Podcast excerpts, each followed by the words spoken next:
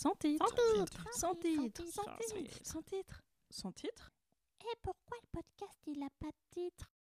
Bonjour à toutes, bonjour à tous et bienvenue dans ce nouvel épisode de Sans titre. Euh, Aujourd'hui, je suis avec Elona d'Andrea. Elona, bonjour. Bonjour, Comment ça va? Ça va et toi? Ça va super. Tu es stressée à ce qui paraît? Je suis un peu tendax, ouais. J'aime pas du tout parler euh, en général ou de mon taf ou quoi que ce soit, donc euh, Donc, elle est ravie d'être Voilà. avec nous et de vous parler. ouais, Ça fait l'éclate. Et bah, tiens, on va te mettre direct dans le bain. Est-ce que tu peux te présenter en rapidement ou pas d'ailleurs, hein, on a le temps, euh, de de- de- d'où tu viens, de ce que tu as fait euh, comme euh, études. Comme études. Alors, qu'est-ce que j'ai fait déjà? Bah, Je m'appelle Léona d'Andrea, la base. Voilà. Je viens de région parisienne. J'ai fait collège-lycée comme tout le monde en option Ulysse. On C'est va quoi, parler. Ulysse? Ulysse, c'est euh, pour euh, des personnes handicapées atteintes de handicap. Donc euh, le principe c'est de... Après ça dépend pour chaque Ulysse, mais tu es dans un collège normal, tu as des classes normales, tu es dans une, dans une classe normale et en fait juste tu as des cours que tu n'as pas avec les élèves normales, que tu fais avec une, des professeurs spéciaux dans une autre classe et ça s'appelle Ulysse et euh, c'est pour t'aider, c'est de l'aide. Donc voilà. Et c'était trop cool parce qu'ils étaient super sympas. Donc voilà, euh, ça c'était pour le collège. Au lycée, j'étais au lycée La Source. J'ai fait euh, bac pro métier de la mode et du vêtement. Aussi dans une Ulysse, mais qui n'était pas la même parce que cette fois c'était pas une, une classe, mais euh, c'était. euh, comment on appelle ça? C'était juste à l'extérieur. En gros, si tu avais besoin d'une AVS, tu pouvais demander, elle, elle venait, mais tu n'avais pas de classe à côté, tu étais complètement intégré. Ouais. Donc euh, voilà, j'ai fait aussi l'atelier de Sèvres à Paris, c'est une prépa euh, privée du coup, où là on est tombé en pleine période de Covid, c'était super. Et euh, c'est à cette prépa-là que j'ai découvert que vraiment je voulais euh, vraiment, vraiment, vraiment aller dans, dans le métier de l'art, enfin aux beaux-arts. De délaisser la mode Ouais, bah après... pour les arts plastiques. voilà, j'adore la mode, hein. mais bah, j'ai découvert euh, un, un univers vraiment magnifique. Moi, j'aurais- voulu continuer dans les costumes, Mhm. mais euh, j'ai découvert des personnes qui me, dans l'univers, qui me ne co- qui me correspond pas trop pour l'après. Moi, je veux un, un collectif qu'on se tienne par la main, etc. J'ai découvert euh, un monde un peu, bah, les couteaux, on se les lançait un peu dans le dos, voilà. Ah ouais. Donc, euh, je voulais pas traîner avec ce genre de personnes. J'ai encore des contacts, euh, coucou Anna, avec euh, des gens de la mode. Mais euh, c'est vrai, bah, c'est pas un mon trip, quoi. Donc, je me suis barrée et euh, j'ai toujours fait de la peinture après. Donc, j'ai atelier de sèvres, Ouais. blablabla. Et euh, j'ai kiffé et j'ai, euh, comment on appelle ça, exaucé un de mes rêves d'enfant d'entrer dans des études de beaux-arts. Oh, c'est trop mignon. Je savais pas du tout. J'ai vraiment des petits rêves un peu bizarres. Oui, non, mais, euh, Euh, en plus, j'en parlais euh, enfin, l'année dernière, euh, d'avoir des petits rêves, mm. tu vois, dans- que, qui sont faciles à, enfin faciles entre guillemets à Oui. atteindre, mais que si tu les atteins, t'es content. Genre moi, c'était euh, l'année dernière, euh, enfin, c'était moi, j'aimerais trop passer dans une émission radio. Mhm. Et l'année dernière, il y a deux ans avec l'asso, je suis passée à Radio Phoenix. C'est ça Ah qui oui, m'a donné envie de faire des podcasts. Mhm. Et du coup, j'étais hop, tier list, pouf, genre euh, checklist plutôt, pardon, euh, c'est coché. Et c'est aussi très important d'avoir des petits rêves, ça t'aide à chaque fois. Bah oui, c'est parce que du coup, tu es encore plus heureux et tu dis que ouais, bah rien n'est inaccessible au final. Bah oui, c'est ça. Genre, Donc, euh, faut, faut pas avoir qu'un gros rêve où tu dis je veux marcher sur la lune. Tu vois, faut, faut des petits avant. Pas trop, j'ai peur de la pression. j'ai peur de mourir et tout. Et je tombe, je casse un truc, je, je meurs à, à cause de la pression. Tiens, là, parce que du coup, on va en parler euh, directement aussi pour euh, prévenir les gens qui vont nous écouter. Ah tu oui, parlais de vrai. Ulysse. Oui. Tu es dyslexique. Alors, je dis dyslexique en fait pour les moldus.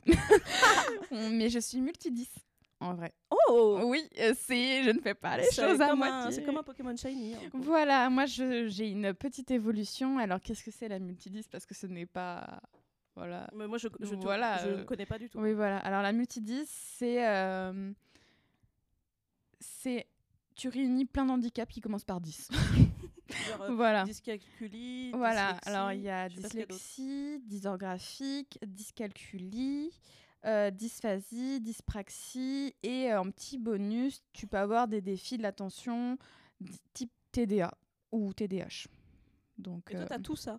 non. Euh, alors moi, j'ai dyslexie, c'est des problèmes de lecture. J'ai dysorgraphique euh, sur l'écrit. Ouais.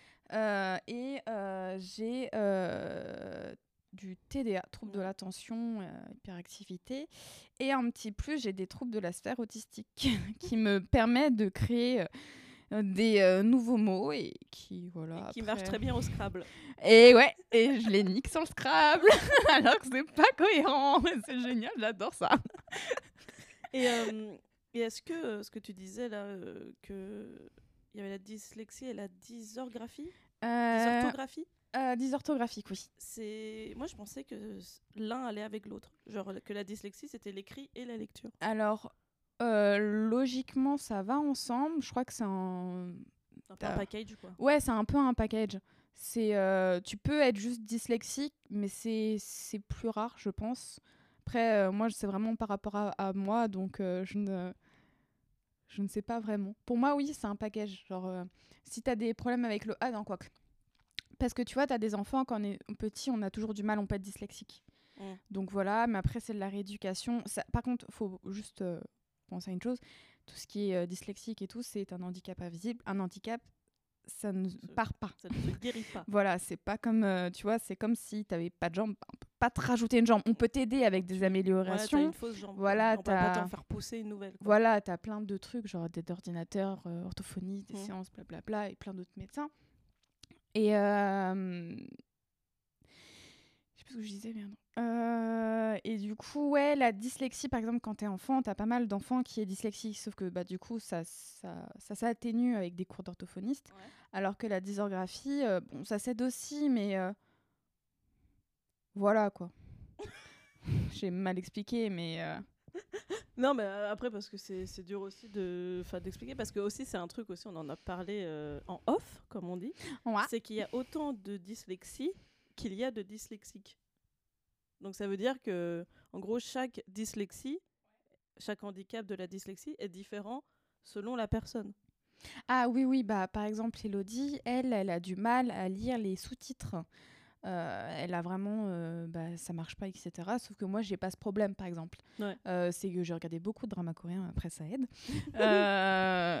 Il y a pas mal de trucs où même tu as des dyslexiques qui ont horreur des livres, vraiment. euh, c'est. euh, Oui, parce que toi, tu lis beaucoup. Ah, moi, je lis beaucoup, mais euh, ça, on en parlera, je pense, à peut-être après ou maintenant, je ne sais pas.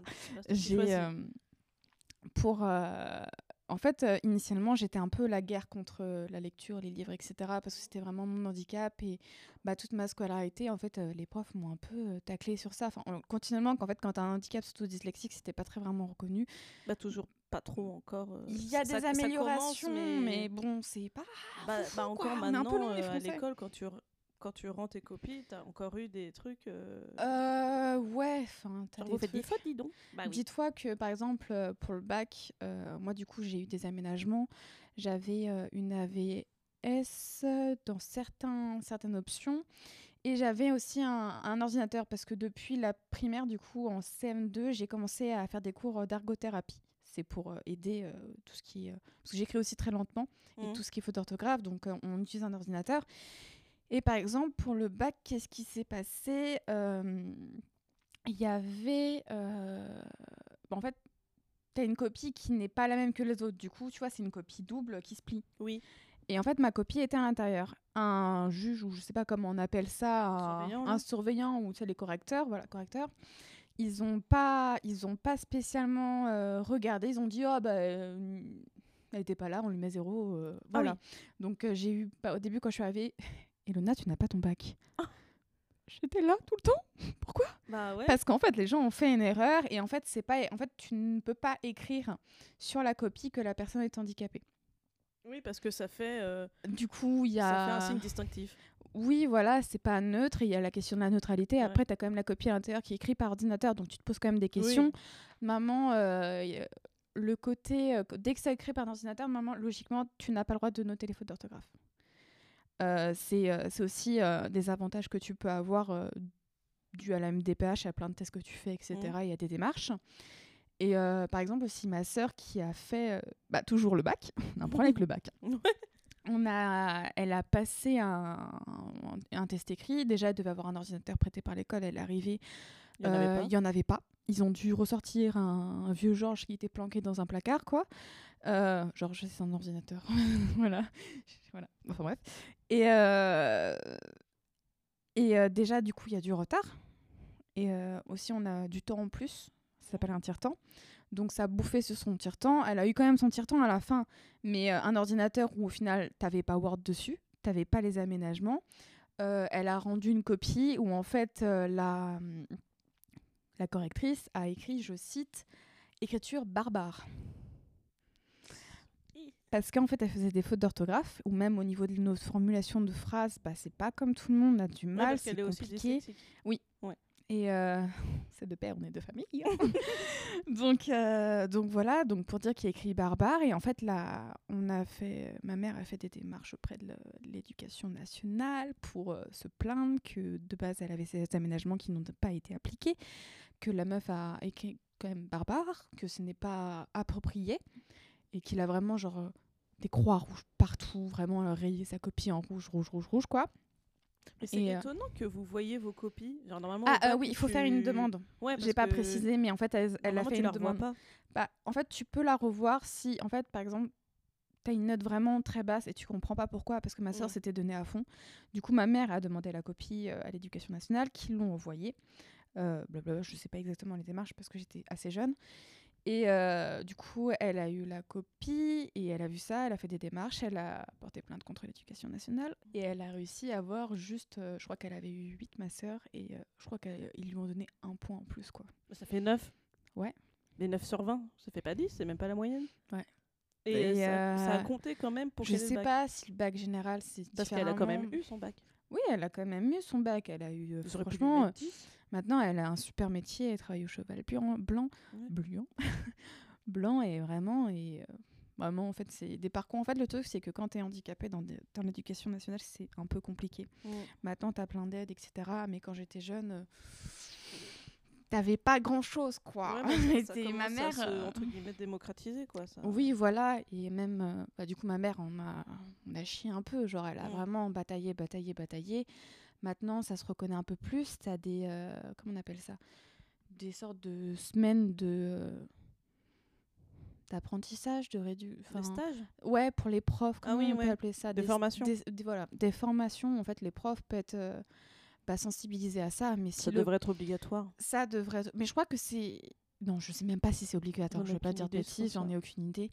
Mais tu peux faire une formation, mais en fait, la personne, si elle croit que l'handicap, c'est juste dans la tête et que c'est complètement Oui, faux, voilà. ça sert à rien. C'est comme. euh, J'ai eu des profs comme ça. Pour eux, c'était moi le problème. Euh, L'handicap, c'était juste que j'étais un peu feignante. Je le cite parce qu'ils disaient beaucoup le mot feignant quand j'étais petite. Et que c'était moi le problème, quoi. Y a- y a- quand t'étais petite, il n'y a pas une maîtresse qui, qui avait cru que t'étais genre bête, vraiment, qui avait utilisé ce terme-là? Euh, non, parce qu'il suffit de dire ça et moi je vais balancer et euh, il se voilà. Non, non, euh, j'ai eu deux enseignants qui m'ont marqué. Euh, Il y en avait un, je, en fait c'était un CP, je sais plus trop si c'était dû à mes handicaps, mais je sais qu'il m'aidait pas spécialement. Et surtout que c'est le CP, c'est la période où tu apprends à lire, écrire, Oui. c'est compliqué. Et en plus que j'avais des, j'avais des gros problèmes de santé, du coup je n'étais pas souvent en cours, plus souvent à l'hôpital. Et, euh, et en fait, lui, il m'aidait pas du tout, quoi. Enfin, il m'a littéralement ratatiné. Après, euh, quand j'ai du coup redoublé mon CP, parce pas, enfin, il s'en foutait, quoi. Pour lui, tout était dans la tête. Mm. Mon asthme, parce que du coup, j'étais à l'hôpital à cause de l'asthme. euh, pour lui, c'était dans la tête. C'est dès que j'avais une crise d'asthme, il me donnait pas mon médicament, ma ventoline, parce que pour lui, c'est dans la tête. Sauf que quand tu finis tous les soirs, hein. pratiquement sous oxygène aux urgences, voilà, quoi. Merci. Merci, monsieur. Merci, merci. Ça, Merci, mes parents ont adoré.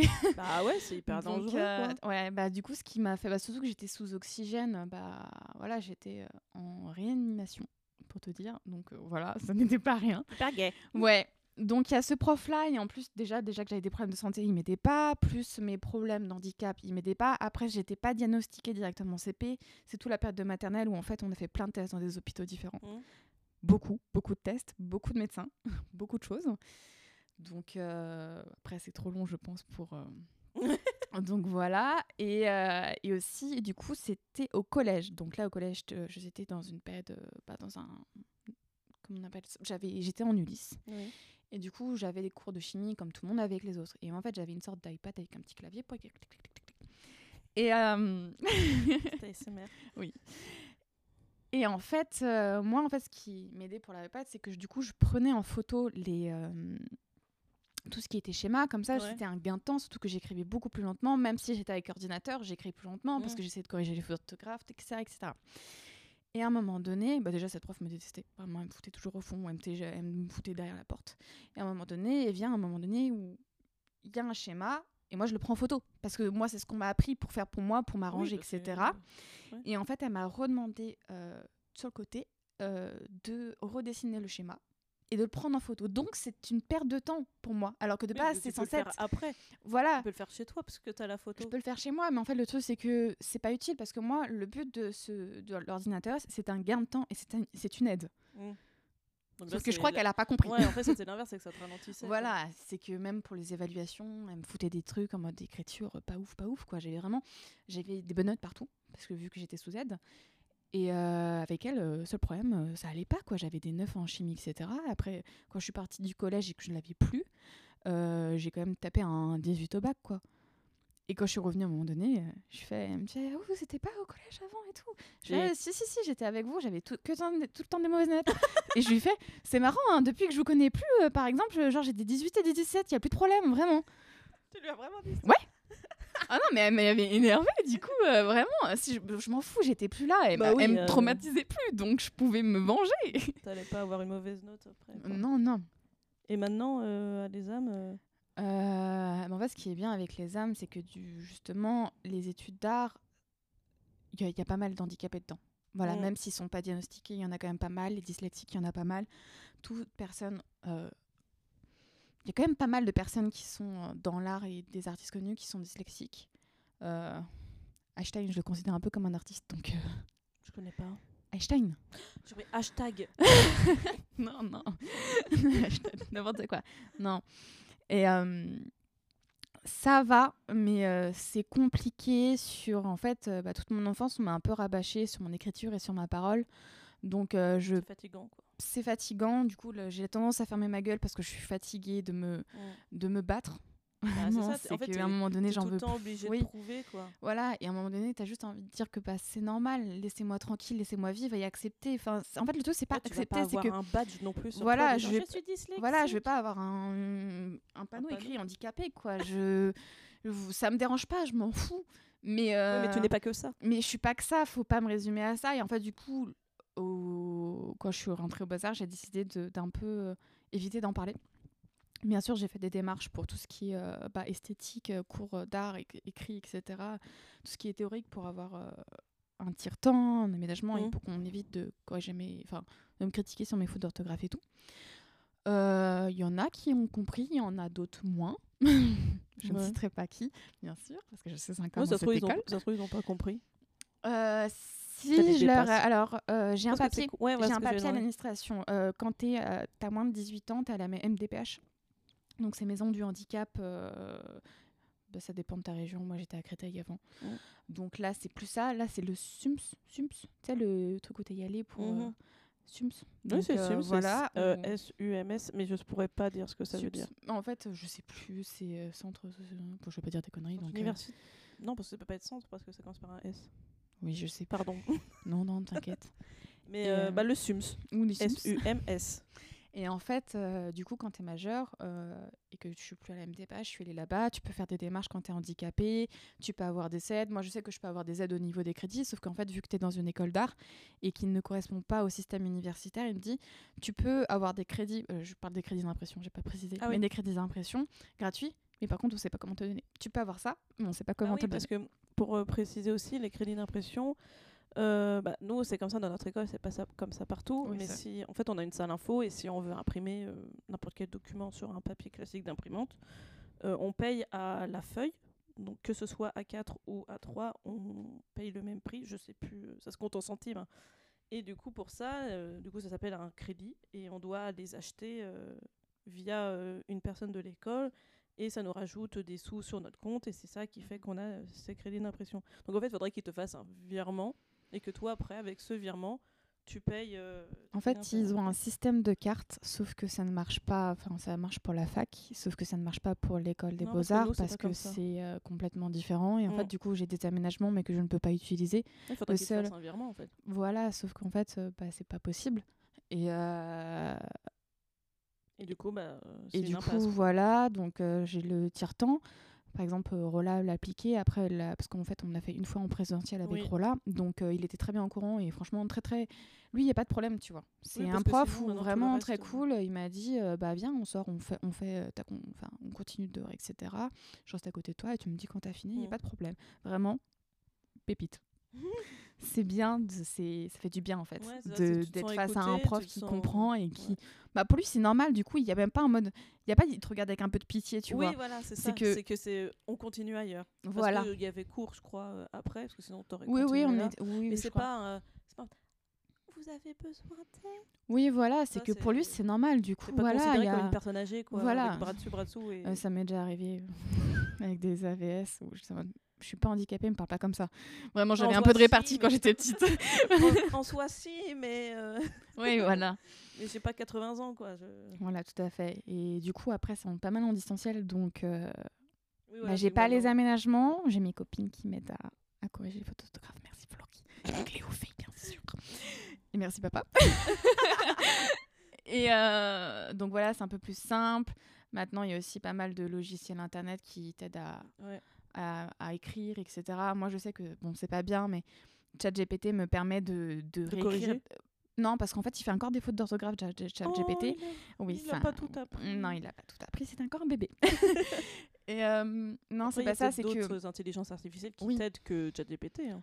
Euh, oui, oui, après, euh, mes, gens, mes, artis- mes trucs, euh, comment on dit? Agents intelligences artificielles. Mes intelligences artificielles, mes IA, c'est vous. donc, euh, donc euh, je Nous, on préfère. a des sentiments. Ouais, c'est ça le problème. non, non, non, mais euh, ouais, pas mal chat GPT pour en fait la reformulation de phrases parce que j'écris, par exemple, je ne sais pas où mettre les virgules, je ne sais pas où mettre ouais, les la points. ponctuation. Euh, euh, même si je me relis, en fait, moi je fais de l'apnée quand je lis. Je sais pas pourquoi, je sais pas si c'est dû à mes handicaps ou pas, mais je ne Bah, pense pas. Euh, ah non, l'handicap, euh, je pense pas, mais la ponctuation euh, aussi. Parce que moi, Oui, du voilà, coup, mais c'est euh, compliqué. En parlant en connaissance de cause, parce que justement, j'ai lu tes dissertes, parfois, tu as fait une phrase, c'était 10 lignes. Et au début, du coup, euh, je, je- je corrigeais normalement, et en fait, j'étais obligée de t'appeler. Oui, on se Tu veux dire Skype. quoi là? Parce que moi, je suis un, c'est- c'est- un peu c'est en français. En plus, on sait sur ça fait nanana nanana nanana Mhm. par exemple. Et là, en fait, à la fin de la phrase, en fait, elle continue. J'ai- Il est censé avoir un point là. Je le mets où Ouais, ouais, non, mais. Donc, euh, ça. Donc en plus, ça aide aussi euh, oui. d'avoir ton point de vue et, et même toi, en fait, quand je t'appelle après, je voulais pas dire ça. Bah oui, oui, en fait, le truc, c'est que dans mon cerveau, du coup, euh, ça marche comme ça. Enfin, dans mon cerveau, je dis un truc, donc je l'écris. Mais en fait, j'ai l'impression que des fois, mes mains suivent pas. Ou, Mm. ou je peux avoir juste, en fait, une idée que, qui, qui passe d'un coup. Du coup, j'écris un autre mot ou un mot similaire. Ou vraiment des trucs, en fait, je réécris aussi des mots. Et je suis en mode, euh, bah non, c'est pas ça. En fait, le truc, même si je me relis, je verrai tout le temps la même chose. Donc, oui, parce que le- parfois, le fait qu'on me dise, bah vas-y, relis, fais un minimum d'effort. ça ne sert à rien. oui, euh, toi, ton texte, il est comme ça. euh, T'auras beau le revoir, euh, voilà. rien ne changera. Enfin, il y a rien qui va t'apparaître évident. Oui, voilà. Par exemple, parfois, tu écrivais deux fois le même mot Oui. d'affilée. Et moi, fait, je le voyais pas. vois, ça se fusionne. En fait. Oui. Euh, sauf ça dépend. Il y, a, il y a quelques jours, on s'est appelé Mélanie et moi pour s'entraîner pour euh, l'oral euh, des accrochages. Mhm.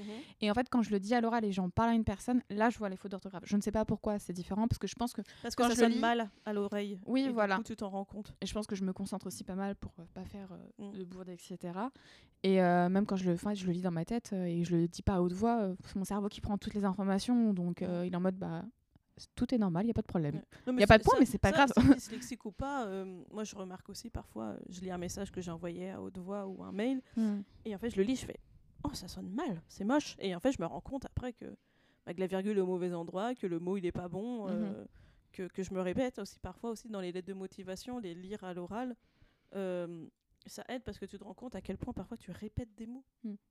Et c'est chiant, et c'est pas beau, et du coup, bah, tu, tu changes. Tu changes des synonymes. Ouais, c'est cool les synonymes. Euh, maintenant, on va peut-être aller un petit peu euh, quand même dans ton travail, Oui, c'est vrai. parce qu'on est là pour ça. Bah, non, euh, au moins tu nous as parlé de ta dyslexie. Mais tiens, bah Oui. si, on va rester un peu, ça va faire un peu la transition. C'est est-ce que parce que là, on parle de dyslexie, du coup, de, entre guillemets, de théorie, d'écriture, de lecture. Mhm. Est-ce que dans ta pratique, est-ce que ça a un genre de lien? Parce que moi, je suis pas, euh, enfin, c'est pas pour me la péter, mais je suis pas dyslexique. Et euh, du coup, je ne connais pas. Enfin, c'est comme un moment où on parlait euh, justement des personnes autistes, et moi, je Mhm. connais pas, tu vois. euh. du coup, j'ai un peu découvert entre guillemets cet univers-là euh, Ouais. de, de l'autisme et tout, de la complexité que, que c'est finalement. Et euh, du coup, est-ce que quand tu es dans ta pratique, parce que tu parlais aussi en plus de troubles TDAH, donc euh, Ouais, sphère autistique tes pensées, tes pensées qui, qui, qui virevoltent au vent finalement. Il y a Ah plein de choses qui se passent en même temps euh, et c'est difficile de gérer. Est-ce que ça, après c'est un peu de l'inconscient, mais est-ce que toi tu as l'impression que ça se ça a un rapport avec ton travail, avec ce que tu fais maintenant euh? Euh, du tout, parce qu'en fait, euh, bah déjà, je suis allée dans l'art parce que c'est beaucoup plus simple de parler. Puis c'était ton petit rêve? Oh oui, voilà, c'était mon petit rêve d'enfance.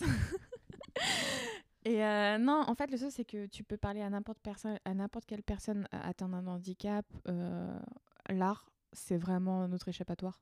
Enfin, c'est très c'est- ouvert aussi, c'est plus compréhensible. Ça dépend. Aussi. Ouais, euh, pas en théorie quoi. Voilà, non, même, non, non, non, mais dans la pratique, ça dépend certains, tu vois. Après, c'est juste les personnes. Ouais. Donc, euh, mais en fait, euh, nous, c'est un peu notre refuge à nous, les personnes handicapées. C'est que vraiment, euh, si on a du mal à communiquer, moi, je sais que j'ai des problèmes, euh, mes troubles de sphère autistique, j'ai des problèmes à, à, ex- à dire mes sentiments. Vraiment, je, je ne comprends pas certains trucs. Euh, bah, en fait, l'art me permet d'exprimer ça. Mm. Dans mon travail, là maintenant, pas du tout. Ça n'a aucun rapport. Mais, Mais t'as commencé comme ça. oui, voilà. Et quand j'étais petite, je faisais pas mal aussi d'ateliers artistiques autour, à côté. d'ateliers autour. Et en fait, ce qui m'aidait aussi à exprimer ce que je ressentais des fois. euh, C'est comme un enfant qui dessine en gros des trucs tout noirs et que la psy- l- l'élève dit Oh, faudrait peut-être se poser des questions à un moment donné. Oui. c'est que c'est un peu notre échappatoire et notre manière de parler et de communiquer. Mm. Et ce qui. euh, voilà. Bah, c'est- ce que si j'ai répondu à la question. euh, mais... bah, a pas vraiment de bonne réponse, hein, t'inquiète Oui. pas. C'est c'est un peu ce que les enfants font, enfin, c'est euh, de dessiner avant de savoir écrire. Voilà, et ce qui est dommage, c'est que du coup, il- des gens perdent ça, et pour eux, du coup, ça devient un peu un univers euh, bah, inconnu et un peu bizarre, alors que non, c'est du tout, c'est vous, faites, vous faisiez ça quand vous étiez enfant, c'est juste que vous avez oublié, parce que euh, on vous a bourré de théories. Enfin, Mm. c'est bien, hein, je dis pas le contraire, mais... euh, Mais ça fait du bien. Ouais, ça fait du bien. C'est se vider la tête d'une autre manière et, euh, et, où- et justement où tu te prends moins la tête, justement, Mm. parce que tu balances tout. Ouais, Alors que la théorie, c'est, on va dire, enfin l'écrit, c'est sujet, verbe, complément, donc tu es obligé que ta phrase soit concrète et lisible. mhm. Euh, un écrit, euh, un dessin, pardon, euh, si tu as envie de faire un cheval sur un nuage, ouais, voilà. fais ton cheval sur ton nuage, c'est tout. Mais en fait, euh, le comble, c'est que je suis vraiment allée dans ces études-là pour me dire, ce qui va être cool, c'est que vu que j'ai des problèmes à m'exprimer sur mes sentiments en général, j'ai vraiment, en fait, c'est un blocage, c'est dû à mon handicap, je n'y peux rien. Mhm. Euh, L'art, c'est nickel, genre, on va pas me poser 3000 questions, on va pas me, voilà, me demander d'en parler. Si, c'est que j'ai découvert ça et j'étais en mode, ah Ouais, parce que toi, tu voulais juste euh, faire de l'art, euh, vendre, et basta, quoi. Ouais, mais après, j'ai découvert aussi que c'était beaucoup plus profond que ça. Mm. Et euh, ce qui est franchement. Je suis contente que ça soit plus profond. Oui, parce qu'en fait, ça t'aide à trouver euh, le pourquoi tu fais ça, en fait. voilà. Parce qu'il y a toujours un pourquoi, même si on est sûr de faire je fais ça parce que j'aime ça, Mm. et c'est tout. Et, ils vont... et les profs, ils sont mais non Il y a autre chose Et Je suis mode- bornés, parce que je suis pareil. je suis Bah là, oui. Non, je fais ça parce que j'aime bien. Et Ouais. au final, bah non, non. Mais tu te rends compte triste, que, c'est le pourquoi du comment. Ouais, et en fait, c'est triste parce que tu te rends compte qu'il y a toujours un point et il y a un pourquoi et du comment. Oui, ça se dit. Pourquoi Mhm. et du comment. C'est bizarre. Ça sonne faux. C'est pas grave. Et, euh, et en fait, moi, je trouve ça bien, mais à la fois un peu triste aussi. Parce, Parce que, que je me dis, bah, du coup, ça. En fait, en fait je- des fois, je me dis, ça bloque aussi inconsciemment. Si tu te poses toujours un pourquoi à un moment donné, si tu te poses le pourquoi avant, bah après, ça, ça dépend pour tout le monde. Le pourquoi, oui, voilà. À part. euh, comment on appelle ça? Merde. L'art. Conceptuel. L'art conceptuel. C'est toujours la pensée avant la pratique, la plupart du temps. Bah, étant donné que je de la conceptuelle, conceptuelle pardon, moi c'est après. hein. Ah ouais? Tu considères la- ça comme de l'art conceptuel? Ah bah. pff, t'as- Tu considérais ça comment? Bah, Vous, vous le saurez plus tard. Je sais pas, euh, je te catégoriserais dans, déjà dans abstrait sûr Oui, abstrait, et art euh, graphique. graphique, et c'est tout. Genre, j'aurais jamais pensé que c'était conceptuel. Après, je t'ai jamais entendu parler de ton taf aussi. Parce que t'es très, t'es très secret. Et bah, pour ça, il faudra attendre l'épisode 10. 10.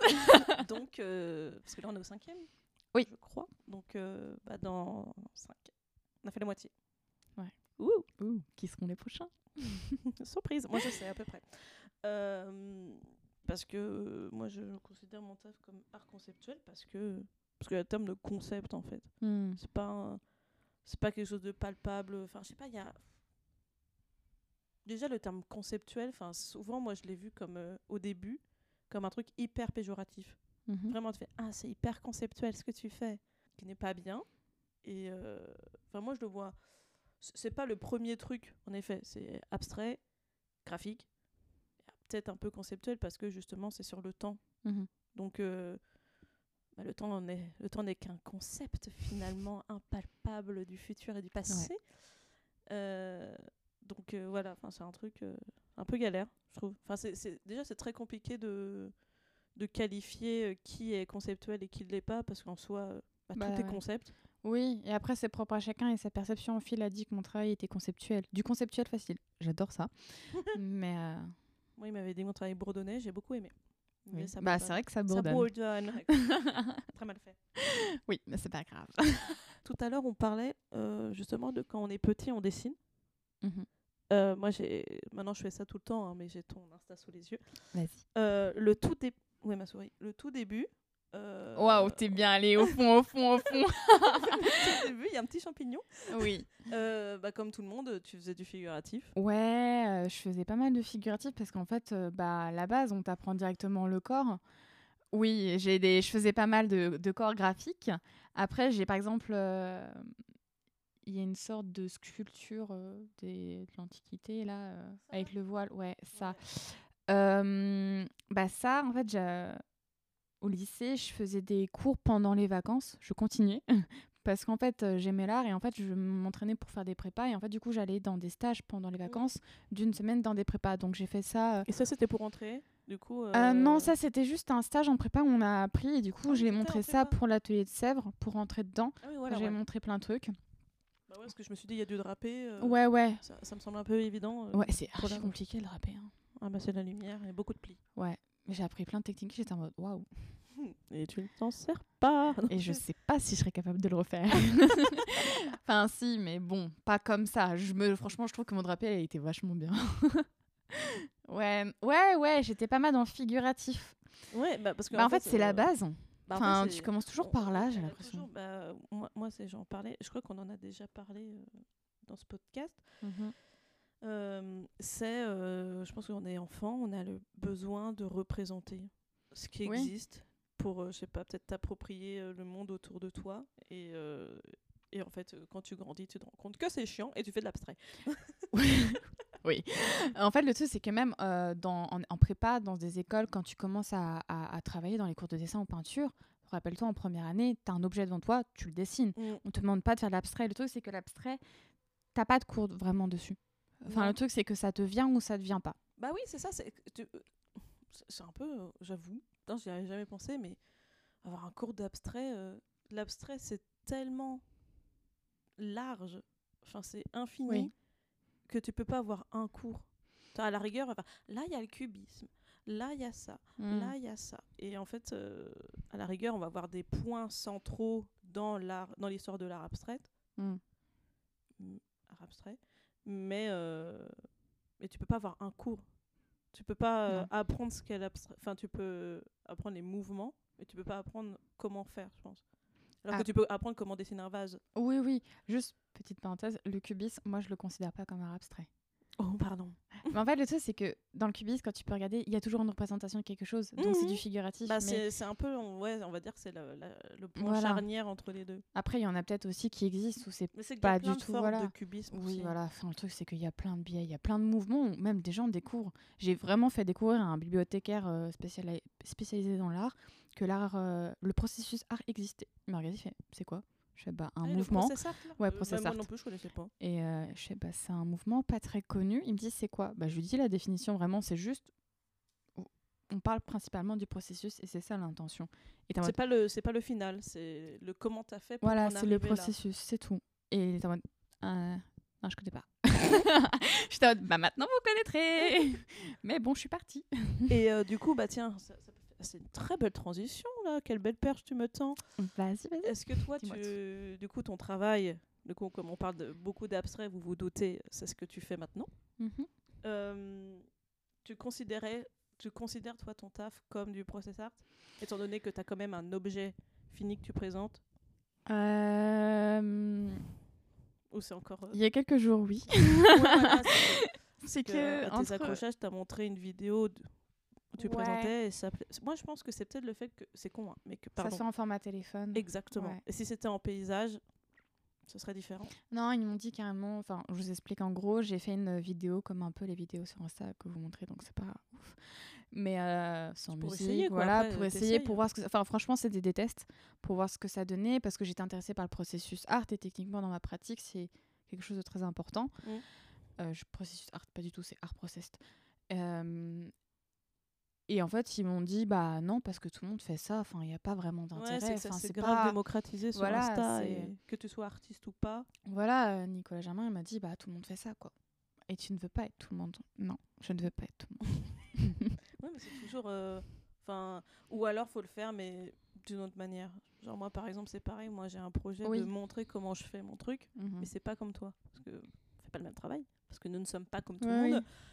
Et, euh, et je pense qu'il y a une juste, je pense juste une manière de présenter. Juste pas une pas une vidéo filmée en, en plongée où on te voit euh, peser et tout les trucs, mais Mm. je sais pas, peut-être un, je veux dire un robot qui fait ça, sauf que toi, tu es très attaché au fait de toucher les matières. Donc, euh, Ouais, c'est une. donc je sais euh, pas, de faire, bah, de faire une trop. performance, une performance et tu fais ça une devant. performance. Je pense que. euh, Et de faire ça devant les gens. Je trouve que c'est une bonne idée, mais je me sens pas à l'aise à me montrer. C'est exactement pour C'est que- extrêmement dur Non, la performance. Bah, hein, c'est pour ça que moi, l'i- l'idée que j'ai, euh, c'est de me filmer en train de faire un truc et de le Mhm. reprojeter comme si j'étais là. En fait, c'est une performance, mais où c'est pas vraiment moi, parce que justement, pareil que toi, je suis pas à l'aise pour me mettre en scène.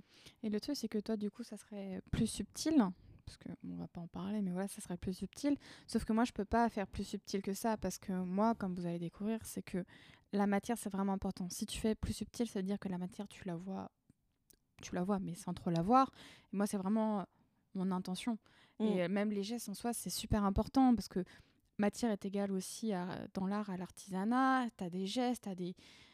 Enfin, c'est tout un truc, quoi. Et tu peux pas, tu peux pas faire plus subtil. Je vois pas comment tu peux transmettre toute cette puissance plus subtilement. Enfin, pour le moment, je pense que je ne sais pas.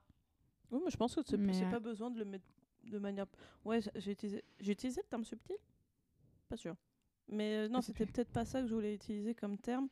C'est euh, juste de montrer direct, mais comme, comme tu disais, euh, t'es pas à l'aise. Ou à la rigueur, tu, tu fais, mais je sais pas, genre tu te caches le visage, ou y a, on voit que tes bras Hmm. devant des gens. Mais par contre, après, il y a un truc aussi, c'est par exemple, on, va- on peut en parler plus en détail de ce que tu fais concrètement. Euh, par exemple, là, tu travailles énormément sur, avec des recettes. Ouais. Toi qui utilises ce terme-là. Beaucoup. Et euh, mais ce n'est pas comestible, attention. Et par exemple, tu vas. Au début, c'était. euh, Enfin, c'est vraiment. Tu utilises ce terme-là parce que c'est comme si tu faisais des gâteaux. Donc, tu utilises des. Au début, c'était des moules en forme de pavé, des parallélépipèdes rectangles. Et après, tu as essayé justement d'acheter des moules en silicone de gâteaux pour Oui. tester ça. Et euh, je sais pas du tout où je voulais en venir. Est-ce que du coup, c'est important la représentation du gâteau ou Non, bah, c'était. euh, Ah oui, si, c'est ça. C'est parce que euh, du coup, euh, tu utilises ouais, des, des moules pour, acheter, pour faire des gâteaux. Mhm. Et en fait, après, tu as le moment de séchage Ouais. qui est là.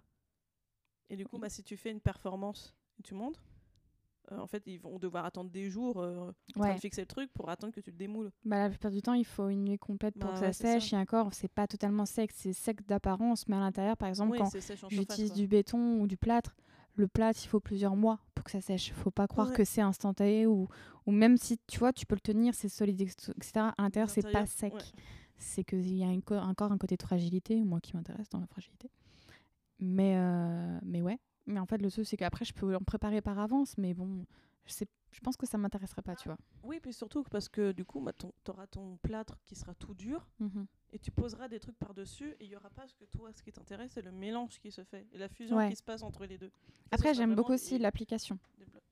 Comment ça, l'application? L'application, par exemple, tu vois, je fais. euh, Bon, c'est pas encore sur mon Instagram, mais ça va bientôt arriver. Petite pub. tout dans la description, comme d'habitude. Euh, en fait, euh, Richard Tuttle, par exemple, il a fait des sortes de bas-reliefs, sculptures, peintures, je sais pas trop euh, comment on peut les situer, ou avec du grillage. Et en fait, j'ai adoré appliquer euh, du béton ou du plâtre sur le grillage parce que c'est un petit côté où ça dégouline. Et en fait, ça, ça- non, ça goûte. Ça Ah, s'accroche, ah oui. oui, ça s'accroche bien sûr parce que c'est une grosse masse. En fait, je fais en fonction qu'il n'y a pas trop d'eau, du coup ça coule pas Mm. totalement, mais un petit peu. Et du coup, en fait, ça crée des gouttes et du coup, ça forme, ça forme un peu des, des gouttes naturelles. Ouais, genre les gouttes restent figées au fur et à mesure du temps. Ouais, je sais pas si tu vois, euh, il y a Linda Benglis, elle a fait une sculpture où en fait elle a fait une armature tout, tout en, je m'en souviens plus du nom, désolée, mais elle est très connue. Elle a fait toute une armature en grillage et euh, bah, je crois que c'est sur mon document DNA. Et en fait, elle a coulé une sorte de texture fluorescente et en fait qui a séché au fur et à mesure. Et euh, en fait, tu vois toutes ces petites coulures qui descendent. Moi, j'adore. C'est les petits DNA, il a détails. 200 pages. Oui, il y a beaucoup de pages. Je me suis dit, on met toujours trop Non, c'est pas lui. plein de références. c'est toujours. Ouais, mais putain, quand, j'ai ouvert ton truc, Euh, fait Oui, c'est au début. Au début de tes rêves Ah Oui. Ah oui, c'est ça. Oui, c'est des trucs phosphorescents. Voilà. Oui, et, c'était- elle fait euh, partie de mes rêves avant. Et en fait, elle a fait couler un truc phosphorescent. Phosphorescent. phosphorescent. Et en fait, il y a aussi toute ce- cette application qui, que je trouve super intéressant parce que ça donne d'autres formes complètement différentes. Et en fait, ça côté aussi, ça crée quelque chose de mou, d'as- d'aspect mou au niveau de la forme, mais avec quelque chose de dur. Mm. Je suis en- T'as vu ça en vrai, t'as fait. Dans ma tête, un peu quand je travaille, je suis comme ça, oui. non, mais c'est bien parce que je suis contente. Bah, c'est ça, c'est hyper important et c'est ça le premier truc. euh, c'est d'abord. J'ai regardé une vidéo il y a, il y a pas longtemps où c'est juste une dame, mais j'ai pas continué, euh, de la regarder entièrement où elle Mhm. dit euh, un artiste ne travaille pas pour les gens, mais travaille pour lui avant tout. Oui. Un peu con. enfin, en fait, elle a clairement raison parce que moi je fais ce qui moi me plaît et si par chance quelqu'un veut acheter mon travail, Mhm. bah vas-y. euh, Ouais. Balance le chèque. mais euh, mais, mais c'est comme ça qu'on devrait travailler et pas comme certains ou qui bossent pour que ça plaise euh, au public. En fait, en fait, il faut que ce soit un, un juste milieu. Oui. Mais euh, parce que forcément, tu as envie de travailler ton art et, et d'avoir un toit sur la tête et de quoi Mhm. manger. Et c'est mieux. Et euh, forcément, si ça va avec, bah, Ouais, après, tout le monde n'a pas le même avis. euh. bah c'est ça. c'est que ça, Une ça prof, je ne citerai pas le nom, a dit oui, mais il y aura un public. Donc tu le fais pas vraiment pour toi, tu le fais pour le public. Je suis en Bah, mode, si tu le fais pas pour toi, pourquoi tu fais ça? Bah oui. Enfin, c'est que c'est triste à un moment donné. T'as- du coup, si tu dis que c'est pour le public, certes, c'est pour, publi- pour le public, mais quand tu crées, t'es là, c'est toi. Mm. C'est pas le public. C'est euh, du coup, c'est d'une tristesse. Ça veut dire que tu j'aurais pas la même passion. En fait, du coup, c'est un truc complètement manufacturé. Autant travailler dans une usine, Ouais, tu, le- pas. tu te mets après, en fait. Oui, Tu voilà. après, alors Faut se toujours se- avant. Voilà, c'est toi en fait qui pratique. C'est si toi tu vas pas bien, etc. Ton, ton projet, ton œuvre et tout, ça, voilà, ça aura la gueule de quelqu'un qui est pas bien, quoi. Oui, Donc euh, ça marche très bien. hein. Regarde Van Oui. Gogh. Très bien. Bon, Il Ouais. n'a pas vendu de son vivant, mais bon. euh, oui, hype. mais, euh, mais voilà, enfin, c'est ça. c'est mais, mais- mais pour chaque artiste, en plus, c'est. Enfin, ils faisaient ça. Genre, c'était eux d'abord et. Oh, c'est beau ce que vous avez Ouais, fait. sauf je que maintenant, en fait. Ouais, le truc c'est que maintenant toute une, tout est, tout est marchandise. Mm. Tout est, en fait, tu produis un truc, ça doit se vendre. Bah, après, je suis d'accord, ça rapporte de la thune, c'est cool. On va pas se cacher. Ah, mais- ça qui fait mais le Enfin, truc, c'est que, Du coup, voilà, voilà, c'est complètement le capitalisme. Mais quand tu le produis, il faut pas avoir cette pensée-là, parce que c'est Mm. complètement triste. Tu perds ta passion. Moi, si j'ai cette pensée-là, j'arrête, je passe à autre chose. Ça sert à rien. tu compta. avec mes schémas. Mais euh, ouais, j'irai en compta. Et encore la compta, bah, je sais pas, Tu as des dyscalculiques, donc tu peux. un peu aussi. aussi.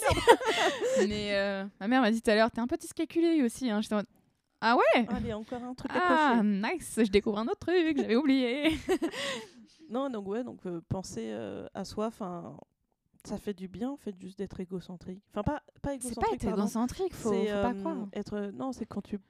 Penser à soi, c'est pour son mental. Bah, en c'est fait, non, mais T'es une personne, tu n'es pas un Sims. C'est ça le truc, c'est que l'égocentrisme, c'est pas forcément négatif. Il y a Mhm. un juste. Si tu penses à ta gueule tout le temps, alors que tu pourrais aider quelqu'un qui en a besoin, c'est pas bien. Mais parfois, Juste, euh, moi, je le dis, euh, par exemple, euh, genre quand toi ou quelqu'un d'autre me demande euh, est-ce que tu veux rentrer, est-ce que tu veux qu'on soit ce week-end Et je fais non, désolé, j'ai envie d'être seule. Ouais. Et c'est de l'égocentrisme, parce que l'ego, c'est soi. Enfin, tu vois, t'es es juste, je pense à moi. Je veux juste penser à moi. Et, et Mais en fait, oui, mais c'est la Mais c'est pas société qui a imposé le mot égocentrique, moi, Ouais, je trouve. c'est pas... que, en fait, c'est devenu c'est pas forcément péjoratif. négatif.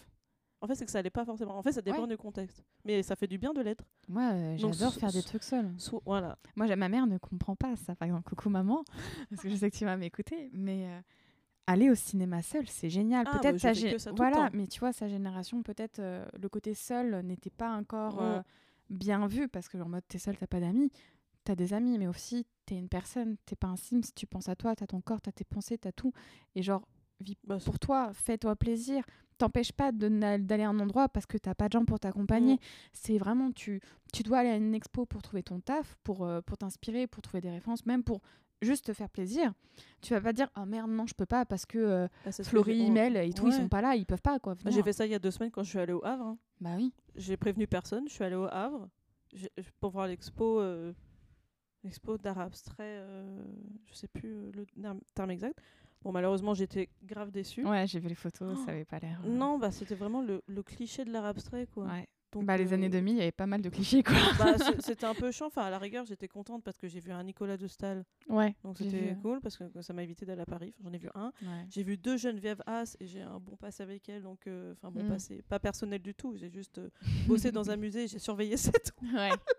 Donc c'était ça. Enfin voilà, j'étais contente d'avoir de voir certains trucs, mais en soi c'était vraiment le cliché de l'art abstrait et j'étais déçue du fait que justement on a besoin de voir autre chose que ce qu'on connaît déjà. ouais. Alors que c'est l'histoire.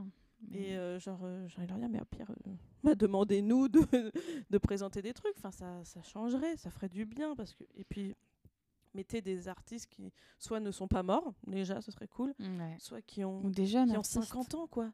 Ouais. Genre, euh, quand on allait à Paris, qu'on a vu l'exposition d'Anna Schutt, Ah, je vous conseille d'y elle, aller, a, elle bah, est géniale. elle a genre une cinquantaine d'années. Ouais. Ça, c'est, c'est- pardon, mais c'est considéré pour nous jeunes artistes. hein, parce que, Ouais, parce qu'en fait, le truc, c'est que tu as une question de réputation, c'est c'est Oui, long, voilà. c'est du, faut du temps. Et ça fait du bien de voir euh, une artiste jeune et plus une artiste qui a 70, 80 ballets. Hmm. Quoique, m- pas pour dénigrer son travail, mais juste parce que ça fait. Nous, ça nous rapproche de notre réalité aussi. Après, pour jeune artiste, il y a Émile Orange qui, euh, à Caen, qui Oui. expose dans une nouvelle galerie juste en face du château. En face du château. Et, euh, et franchement, je vous conseille d'y aller. C'est une petite galerie qui vient de sortir, euh, qui est, euh, qui vient de sortir n'importe quoi. C'est pas un film, mais Qui est en 1er face du décembre, château. oui, euh, qui vient, de- il y a un jeu d'arrivée 1er décembre et franchement, Ouais. plutôt sympathique. La galerie RJ, comme Ouais. un R et un J. Parce que c'est comme ça. RJ. Ça s'écrit. Oui, voilà, c'est.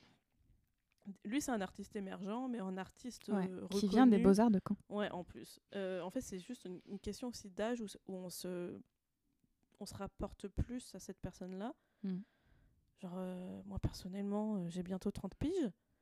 Et du coup, bah, juste quelqu'un qui a 20 ans de, plus, on- j'arrondis, hein, c'est dans Mhm. 3 ans, donc calmons-nous. Enfin, 2 deux, ans et demi. Donc, elle a 20 ans de plus que moi. C'est déjà plus proche que quelqu'un qui en a 50 ans de plus que Mhm. moi. C'est genre 50 ans, c'est une demi-décennie, donc c'est énorme tout ce qui a pu se passer pendant ce laps de temps-là. Donc elle a un passé, enfin elle a été euh, contemporaine de gens qui, nous, quand on est nés, en fait, bah, ils étaient déjà morts. Ouais. Donc euh, ça fait du bien de, de, se, rappro- de se rapprocher à ça. Comme, je euh, nous souhaite que qu'on soit pareil. qu'on soit pareil, mais qu'on soit peut-être un peu plus tôt, parce qu'attendre 50 ans, euh, Bah, t'as quand même ça. toute ta vie où c'est un peu triste. Mais il faut faire Ouais, plein bon, de après, moi, si je suis exposée ça- euh, en musée, euh, enfin, au musée d'art moderne de Paris à 50 ans comme Dana Schutz, moi je suis contente. Ah oui, oui, Je bien préfère que je sûr. sois là hein. qu'à 70 piges. Ouais, bien sûr. Mais euh, moi, mon- on parlait de mini-rêve. Moi, un Oui, mini-rêve que j'ai, c'est être une référence de quelqu'un. Ah ouais. ah le kiff et l'ego qui gonfle, ça serait trop bien. Ah oui, non, oui, ça, non, ça serait trop bien. Ouais, cool. Hein. Non, ouais, voilà, bah, juste, mais même à l'école, je sais pas, genre, euh, j'aime trop ton travail, euh, je me suis inspirée pour faire ce tatou. Ah, je crois que c'était un compliment que tu me faisais. Ah, J'allais faire trop merci. bah, en soi, oui, aussi, hein, j'aime trop ton travail, mais euh, avec ce que je fais, non, ça va pas Euh, m'inspirer. oui, oui, complètement. C'est un peu opposé, quoi. Ouais, voilà, genre à la rigueur, non. Non, non, parce que moi en plus c'est des monochromes, toi c'est euh, couleur à max. Ouais, euh, j'adore la couleur. oui, parce que du coup on va on peut revenir en plus là-dessus. Mhm. Euh, du coup, tu es passé du figuratif. Tu as une petite transition quand même, je vois là, où en fait tu, tu peignais avec beaucoup de, beaucoup de peinture. Ouais. C'est des croûtes, hein. c'est pas du tout c'est pas du tout négatif hein, de peindre des croûtes, c'est juste qu'il y a énormément de J'ai envie de toucher les croûtes. C'est bizarre de dire comme ça, mais j'ai une obsession pour le toucher, vraiment. Ouais, voilà, c'est que souvent on dit ouais, ta peinture c'est une croûte. Alors Mm. parfois ça peut être négatif, mais souvent c'est juste pour dire qu'il y a énormément de peinture sur la surface Mm. et que ça forme des croûtes. Regardez René Cesso, il fait justement énormément de. Enfin, c'est vraiment des croûtes, c'est vraiment. Bon, c'est du figuratif qu'il fait, mais vraiment, c'est des, des couches et des couches de peinture à l'huile. Enfin, vraiment, toi, tu kifferais. euh, Ouais. En, en termes de- d'épaisseur et de croûte, Mm. justement, c'est ça. Et du coup, voilà, t'es passé de, de ça, enfin, vraiment, où on sent que tu veux aller vers l'abstraction, mais t'as quand même. Tu vois, tu t'accroches quand même au figuratif, tu vois, tu as envie quand même de représenter quelque chose alors que finalement et tu t'es rendu compte au fur et à mesure qu'en Bah. fait ce qui te plaisait c'était pas forcément de représenter c'était de faire Bah en fait, ouais, le truc, c'est que au début, on prend toujours la base de représenter quelque chose. Donc, euh, j'ai continué, continué jusqu'à très longtemps à représenter mes amis parce que c'est un peu euh, bah, simple. Je sais pas si c'est le bon terme pour le dire, mais c'est simple. Oui, simple pour moi en tout cas parce que euh, bah, c'est ce qu'on m'a appris un peu. euh. Donc voilà, donc ce qui changeait un peu, c'est qu'au début, je faisais, j'essayais de représenter, non, même dès le début, même dès la prépa, même en fait quand je faisais de la peinture et tout, j'avais toujours un, un rapport avec la croûte. Parce que dès le début, euh, je mettais de la matière quand j'étais au collège et, je faisais de la peinture à l'huile euh, dans des cours extérieurs. Euh, je shootais et tu, tu vois mes peintures, tu vois qu'il y a déjà de la matière. Je pense que j'ai toujours eu vraiment cet attrait pour la matière.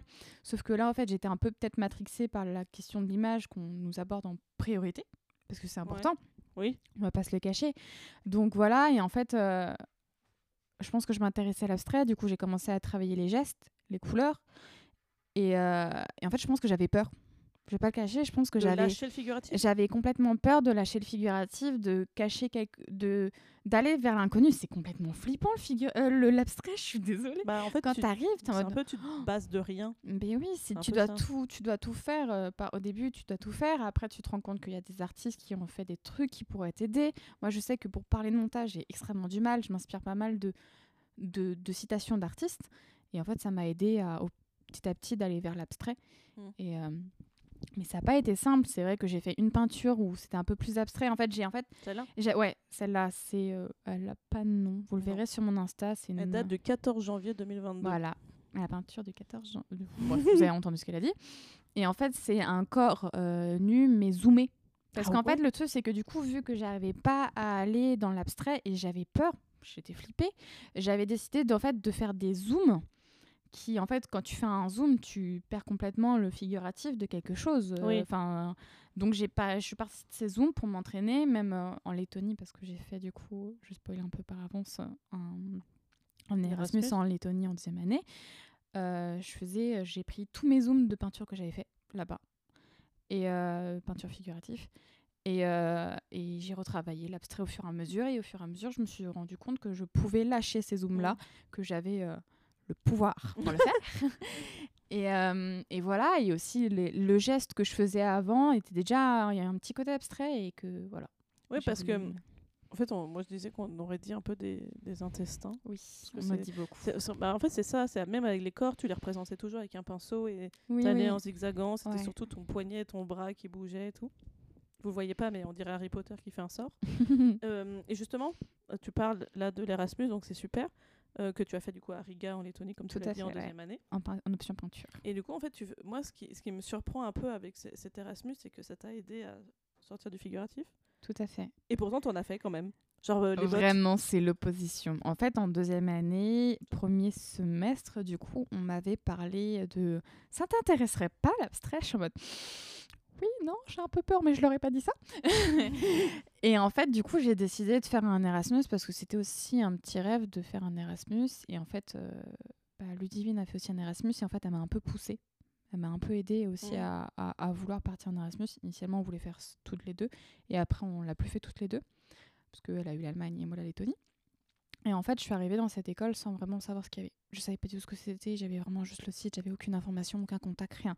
Les seuls contacts qu'il y avait euh, qui sont partis, c'était genre il y a 4 ans, mais ils sont partis il y a 4 ans de l'école, quoi. Ah oui, ouais. Donc, euh, plus, à mon avis, plus aucun souvenir, etc. Donc, euh, je suis un peu y allée, un peu dans l'inconnu. Je me suis dit, vas-y. En plus, je parle pas un mot d'anglais. Donc, vraiment, je sais pas ce qui m'a pris. vraiment, je dis, allez, soyons fous. Et, euh, et je suis partie. Et en fait, j'ai découvert une école, enfin, dans l'option peinture en tout cas, où c'est beaucoup, euh, beaucoup, beaucoup de représentation de corps nus. Enfin, un peu le cliché. euh, un peu le cliché de la peinture où tu dessines des corps parce que c'était tout temps ça. Nos cours, clairement, c'était tous les mois, on avait un modèle nu, une position, tu devais la peindre tout le temps. Tout le temps la même position, de Oh manière très réaliste, tout le temps, tout le temps, Ah, tout le temps.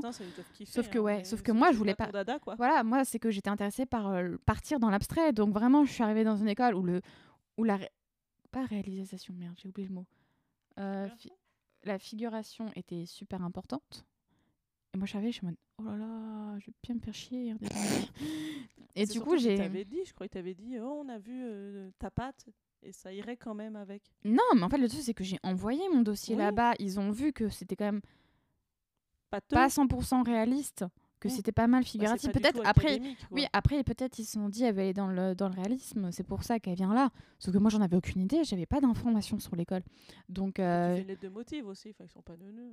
hein, une ouais, lettre de motive, je crois. ouais, ouais, mais en fait, le truc, c'est que vu que t'as aucune information, j'ai fait une lettre de motif bateau, mais je pense qu'ils ont pris plein de personnes. On était vraiment une trentaine d'Erasmus. Ah ouais. On était vraiment beaucoup, donc je pense qu'ils prenaient vraiment pas mal de personnes. Donc, je suis arrivée, déjà, il y avait ça, il y avait les cours de dessin où c'était comme ça aussi. Euh, vraiment un peu, euh, tu vois, le cliché de, du prof de ballet très strict avec un bâton qui fait. tchou, tchou, tchou. Notre prof de dessin, c'était ça.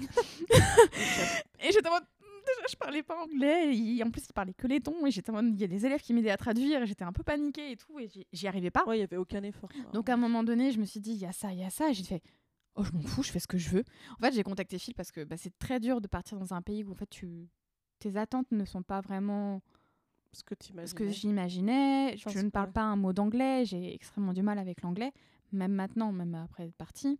Du coup, j'ai envoyé un mail. Phil, ça va pas du tout. Je veux rentrer. Allez, je veux rentrer. Et euh, Phil, il me dit, mais non, au pire, euh, tu t'en fous de ce qu'ils disent, euh, continue, genre fais, fais, tu verras, fais. je pense qu'il vaut mieux que tu fasses ce que tu aimes Hmm. que, que ce que tu fais ce que tu n'aimes pas et que du coup bah, ça te dégoûte. Voilà. total. Et puis est-ce que c'est est-ce que, est que quand tu pars en Erasmus, c'est possible de ne pas l'avoir ton semestre? Ça dépend dans certaines écoles. Je sais qu'en Lettonie, ça avait l'air vraiment super flex parce qu'en fait, moi, j'ai vraiment respecté aucune consigne. Genre, vraiment, j'ai fait, Je pense que j'avais pas envie de je fais ma vie. Enfin, Mais le ouais, truc, c'est que. quand même fait quelque chose. Oui, oui, bah du coup, produit, vois, voilà, j'ai produit ce que, ce que je pouvais avec le matos que je trouvais. Et surtout qu'il faut aussi penser à ramener le matos et tous les trucs que tu as fait. En Mhm. France Moi, c'est ça qui me fait un peu peur. ouais. Il y a des trucs spéciaux et je t'enverrai, c'est assez simple. Et, euh, et voilà, donc je faisais ma vie pour dire les cours de dessin, c'était vraiment réaliste, réalisme pur. Tu pouvais Ouais, pas c'était l'académisme. Voilà, c'était complètement l'académie. Tu pouvais pas, tu pouvais pas sortir de ça. Du coup, moi, j'ai décidé de sortir de ça. Je m'en fous, faut bien s'amuser. À un moment donné, t'es- t'es là pendant quatre mois. euh, Profite quoi. profite, enfin fais-toi plaisir, tu t'en fous. Et, euh, et du coup, j'ai fait mes trucs et tout. Je suis passée à 10. Mais en fait, j'avais pas du tout le niveau des- des gens de. de... Comme ça, t'es passé à 10. Bah, j'ai 10 sur 20. Enfin, du coup, c'est. euh, Ah là, genre ton semestre. Oui, je te euh, de traduis en français, mais euh, eux, ils font ça avec des notes. Et en gros, j'ai eu 10 sur 20 pour que juste passer mon semestre. Voilà, pour que ça passe. Mais vraiment, je suis passée à l'arrêt des fesses. Je sais pas si ça se dit, mais moi, je le dis. C'est vraiment très short. Et, euh, et voilà, et en fait, j'ai décidé de faire un peu ce que je voulais. Et après, j'ai aussi un cours de peinture. Ou non, pas de peinture, c'était les cours de restauration. En fait, je Ah, voulais ça, vraiment cool, aussi ça. aller dans cette école pour des cours de restauration. Au final, le prof était pas très cool. Même les élèves lettons ne l'aimaient pas. et qui ne parlaient pas un pet d'anglais. Donc Ah. vraiment, il y avait double En langue fait, qui nous tu- bloquait. En fait, tu devais que regarder et mémoriser ce Non, non, du coup, il y avait des élèves, je demandais à qui me traduisent, etc. J'avais une espagnole Erasmus qui était là, qui m'aidait. Du coup, euh, nous, en fait, le truc, c'est qu'on ne venait pas en même temps que les élèves là-bas, parce qu'en fait, ils nous calculaient pas. On était là en mode un peu les petits canards euh, vilains, ou je sais pas comme si c'est avant ou après, Vilain petit les canard. valins petits canards et tout. Donc, euh, donc voilà, mais en, en soi, j'ai pas vu beaucoup de profs, mais j'ai adoré ce cours. Ah, et j'ai fait aussi un cours avec des enfants. Je savais pas. J'étais. Mais si J'ai Bah fait. euh, comment on appelle ça Assistante prof pour euh, une école euh, d'art pour enfants. Et en fait, c'est des enfants qui parlent plein de langues. Vraiment. C'est des de enfants d'expats. letton ou anglais, ça, ça dérangeait pas? Euh, bah en fait, je me débrouillais, tu vois. Parler avec des enfants, j'ai adoré parce qu'on est un peu le même niveau. Même, tu vois, même si eux, ils sont mille fois plus doués en- que moi en anglais, je pouvais parler avec eux. Mais en et France, voilà. on n'est pas ouf, hein, de base. Après, je connais plein de gens qui parlent très bien anglais. hein. Oui, mais euh, Genre toi. Les... Euh, Oui, surtout les, toi, les- les Français, on, on a, on a la, la culture de si tu parles bien anglais, on se moque de toi, et si tu parles mal anglais, on se moque Ouais. de toi aussi. Bah, en fait, ce que j'ai remarqué aussi en, en Lettonie, c'est que euh, déjà, j'avais un point en moins, un point, un poids, Poids. en moins quand je, quand je parlais anglais. C'est-à-dire que j'avais plus la, la pression française. Ouh. Ça, je, ouais, c'est que.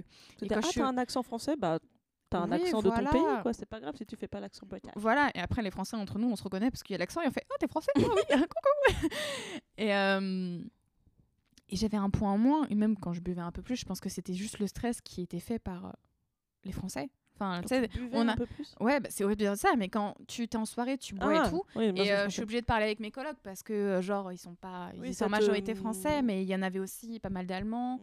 Et je sais plus après c'est quoi les nationalités. Et, euh, et même, en fait, tu avais encore moins la pression. euh, du coup, je parlais. En fait, je parle bien anglais. C'est juste que je me fous une pression par la pression française que nous, on se fout en France. Donc voilà, enfin bref, euh, j'ai fait des cours pour enfants. Et c'était trop bien. En fait, j'étais assistante, du coup, j'aidais les enfants à faire euh, des activités ou leurs projets.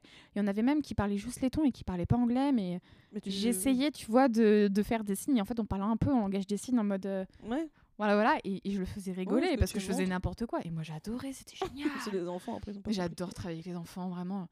Ils ont pas. pas Ils sont gentils. après, ça dépend pour chacun. Mais moi, moi, je les trouve gentils. Moi, j'avoue, j'aime pas trop les enfants. Ils sont pas dans le jugement. Quand je parle, tu vois, je peux faire des fautes sans problème avec eux. Tu fais caca pipi, ils rigolent, c'est cool. Oui, toi aussi, tu rigoles, Florie, j'ai compris. Tu entendais pas du tout. Euh, Mais, euh, mais il y a des- en plus, il y avait des, des enfants qui parlaient français.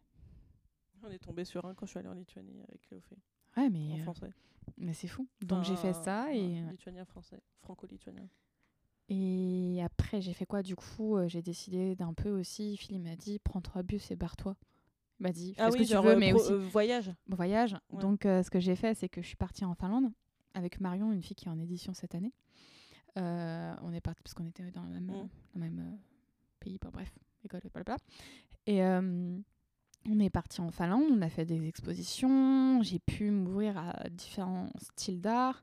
Surtout que bah, les styles d'art changent en fonction des pays, il oui, ne faut pas se Ah, cacher. oui, hein. oui. Donc, euh, je suis partie en Finlande où j'ai découvert euh, Tarja Picanel Waters. C'est une, je crois qu'elle est dans une de mes références dans mon document DNA. C'est le beau livre là? Ouais, Ouais, ouais, ouais, j'ai carrément acheté son livre. ouais, ouais je Premier vois. livre euh, d'artiste couverture tout. tissu avec un, un petit sheet de Ouais. fluo, je crois. J'ai dû le faire rentrer sous mon t-shirt dans l'aéroport parce qu'en fait, il rentrait pas dans mon sac. Et c'est Ryanair, il y avait des limites. Ah ouais, non, ouais, bah, Ryanair, ils sont hyper. euh, ouais, c'est un peu relou. ils sont très carrés sur, euh, sur, euh, sur les, la taille des bagages cabines Ouais. et tout. Et en fait, du coup, cet artiste-là euh, m'a fait comprendre que euh, j'ai. Oui, je veux aller dans la matière, en fait. Et je veux lâcher le figure. Ouais, ça a été un peu mon déclic parce que même si elle était un peu dans le figuratif, bah, il y avait va- vachement ce jeu de matière qui était présent. C'était un peu euh, cliché, mais je trouvais ça génial, je trouvais ça beau. J'avais envie de tout toucher. C'était horrible. J'étais en mode, je peux pas toucher, mais il y a tout qui est fait pour toucher. Oui, parce que c'est un Tu truc que, que tu n'as pas dit aussi, c'est que toi, ton travail, tu veux qu'on le touche. Ouais. Mais, Euh, ouais. Ah, après, il y a, dit, ça y eu des avis de certains qui, euh, qui n'ont pas spécialement plu. Ouais. Donc, euh, c'est compliqué, c'est que même nous, on en parle entre nous, c'est que Mm. le BABA, quand tu es dans un musée, c'est pas si touché. on ne touche Mais pas, moi, si ça on me touche avec les yeux, on regarde avec les mains, euh, et du coup, euh, c'est hyper... euh, Enfin, il y, en a dans des œuvres qui, qui, qui se touchent. Qui sont Ouais, mais c'est plus rare et même Ouais, les gens ça, sont timides et n'osent pas. Tu peux Mm. mettre plein de panneaux, des flèches, toucher, toucher. Les gens ils sont en mode non, on Bah, n'est pas euh, habitué. Regarde, nous, qu'on a fait- quand je suis allée euh, voir euh, Cléophée qui était en Erasmus Oui. L'année dernière, on a touché un truc et on s'est fait engueuler. Oui, mais de base, Love était une œuvre participative. C'est juste qu'elle est devenue non participative et a perdu ce côté touché juste parce qu'elle a été exposée dans un autre endroit. Ça, je trouve ça un peu bizarre. Bah ouais, en fait, je, Je trouve qu'elle l'avait pas vu, elle à Metz, je Hmm. crois. En tout cas, elle l'avait vu en France. Et euh, il y avait des craies et c'était un, un mur euh, peint en noir mat et on pouvait euh, écrire des choses dessus. Et là, en fait, on l'a vu à Vilnius, du coup. Elle fait Oh, j'ai vu, on peut écrire. Et il y avait vraiment des écritures partout sur le mur, Mhm. mais c'était pas fait avec des craies. C'est vraiment bah, les gens, quand tu touches la, la peinture mat, ça fait une trace avec ton doigt. Et du coup, j'étais en train de commencer à écrire notre, notre prénom. et il y a la surveillante du musée qui, qui est venue nous voir et nous a engueulé en disant Faut pas toucher, ça coûte hyper cher de repeindre. Euh, et puis nous, on avait super honte parce que bah, on est étudiante en art, on sait qu'on n'a pas le droit Ouais. de toucher, donc on était. Et en fait, bah, sauf qu'on avait envie de lui dire, mais elle parlait pas anglais, euh, la dame, euh, que en fait, on l'a vu dans un autre pays, on l'a vu dans une autre ville. Et puis c'est écrit en plus, il y a vraiment un panneau sur le mur disant œuvre participative. Mais ce qui est dur, c'est que du coup, elle est où la limite de l'œuvre participative? Du coup, vu Bah, que parce un que panneau. oui, mais vu qu'elle change d'endroit, du coup, ça change son statut? Bah c'est ça, genre je pense, C'est que de base, qu'il avait envie pas de tester, Peut-être qu'il- que, que je sais pas que l'artiste avait envie de tester ou ou je sais pas qu'il a pas été compris. Ouais. Bon, je pense qu'après, c'est ouais, c'est pour la création de l'œuvre, etc. participative, mais après, c'est pour la question de conservation et Ah bah, ça Et une trace pas, aussi hein. la- C'est c'est le côté éphémère justement aussi qui est Ah ouais intéressant. Ah bah c'était bah c'était vraiment. Mais du coup, quand vous mur. avez touché, vous a quand même gueulé dessus. Mais on- Bah, en du fait, coup, c'est ça qu'il y avait reste. plein de... Oui, mais en fait, après, ça se repeint le mur, toi. Ouais. Tu peux pas conserver, tu vas, tu vas pas arracher le mur et en construire un Ouais, autre. ouais. Et, et ça, je le mets dans un hangar. C'est que ça, ça t'as le côté éphémère aussi, mais c'était plus le fait que c'est une œuvre d'art, vous touchez pas, ça coûte super cher à repeindre. Ouais. En fait, c'est que c'est surtout qu'il y avait plein d'autres. euh, Hmm. On voyait qu'on n'était pas les premières à avoir laissé euh, notre trace sur le mur, mais c'était vraiment, on était hyper gênés. Enfin, vraiment, on avait honte, mais c'était horrible. genre vraiment. On, on, genre, on s'est pas parlé après, genre, on est resté 15 minutes Ouais, ouais, de notre côté dit. en train de regarder les trucs et j'ai rien. fais, Toi aussi, t'as méga honte, l'a fait. Oui, oui. Ouais, mais euh, et euh, c'est et c'est ça, enfin, du coup, on a trouvé ça super dommage. euh, parce que nous, on est. c'était, Oh, un truc participatif. Hmm. C'est comme. Bah, À et Bayeux. du coup, en fait, il faut mettre un panneau, faut mettre un panneau hyper explicite. Et Ouais. ex- ah, explicite. Après, sinon, tu changes son accrochage. Bah, après, le truc, c'est que c'est compliqué, c'est sur un mur. Mm. Mais par exemple, à Bayeux, il y a Lucie qui travaille à Bayeux, à l'Artothèque de Bayeux. Et en fait, il y avait euh, une artiste, je sais plus comment elle s'appelle, où tu. En fait, c'est une sorte de broderie, broderie Oui, participative. ah bah j'ai fait ça. Ouais. Où t'as fait, il y a ton nom, je l'ai vu. et, euh, et en fait, elle a juste changé la manière d'accrocher, ce qui a fait que, euh, que là, tu comprends que c'est plus touchable et que c'est plus Oui, participatif. c'est ça. Sauf puis- que du coup, du début à la fin, l'œuvre le, que vous avez vue, elle n'a pas changé de, de forme, d'emplacement ou de, Ouais, de voilà. mise en espace. Quoi. En fait, il Donc, y avait euh, juste pas de craie. bah, en fait, oui, il n'y a rien. Il y avait juste pas de craie et il y avait un panneau qui disait euh, en anglais, euh, enfin c'était l'explication de l'œuvre en général. euh, Il y avait le mot participatif, Ouais. donc on n'est pas con, enfin on a Mm. compris. Et euh, mais dans ce cas, euh, mais même si c'est écrit participatif, mettez un panneau ne pas toucher. Ouais. Au moins on comprend. Toi, tu mets euh, don't touch, ne pas toucher. Tu l'écris dans, euh, je sais pas, dans toutes les langues, je sais pas, mais ou juste un doigt barré, tu vois, pour ceux qui savent pas lire, je Ouais. sais pas, mais au, au moins que ce soit vraiment explicite, parce que nous, c'est taper une honte, mais outre le fait de se taper la honte, même pour elle, enfin la dame qui surveille, ça doit être super chiant. Ah mais les gens ils comprennent pas, faut pas toucher. Hmm. Et euh, moi j'étais pareil, enfin quand j'étais en, en surveillance de musée, euh, les gens qui se rapprochaient super près ou qui prenaient des photos avec des flashs, euh, alors que c'est partout, partout tu prends pas de flash, enfin tu prends pas de photos avec le flash, c'est pareil. Donc toi, d'ailleurs, comme on disait, tu veux toucher, tu veux qu'on touche, pardon. J'aimerais, mais apparemment, tout le monde n'aime pas cette idée. En fait, euh, je pense que j'ai une grande, grande fascination pour. euh, plutôt pas fascination, mais vraiment obsession pour la matière. Et en fait, j'aimerais en fait la partager avec les gens et qu'ils comprennent ce que je ressens, mais en fait, c'est propre à chacun et j'avais un peu oublié ça. Et, euh, et en vrai, on m'a dit plusieurs fois que mes sculptures, on comprend ton obsession pour la matière, mais euh, faut pas obliger les gens à toucher. Après, je l'ai dit de manière en mode. euh, pas en mode je t'oblige à toucher. Non, mais t'as- je crois que t'avais, bah, toi, quand tu me le disais, je sais pas si tu as dit pareil pour tes accrochages, mais c'était euh, les gens comprendront pas mon travail s'ils touchent pas. Ouais, Donc ça fait un peu, euh, Ouais, en mode- comprendre, toucher quoi. ouais, voilà. Je, et en fait, euh, c'est vrai que j'avais pas vu d'un point de vue que ça, parce que je pense que je suis trop obsédée. Par la matière, bien sûr. Euh, et que. euh, Et que, ouais, en fait, tout le monde ne veut pas toujours, toujours toucher. Nicolas Germain, il m'a dit que moi, si tu, le, si tu m'obliges à toucher, je cours, je pars. Enfin, voilà, un peu c'est un peu ça. exagéré, je pense.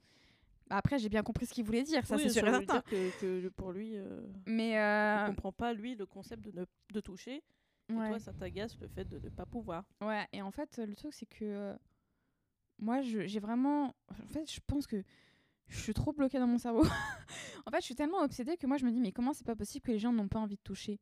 Je suis en mode. euh, Parce qu'en fait, ils sont bloqués par le, le fait que les musées disent qu'il ne faut pas toucher. Ouais, Enfin, ce règlement. euh, voilà, en fait, du coup, on est, les autres sont matrixés et c'est pour ça qu'il a dit ça.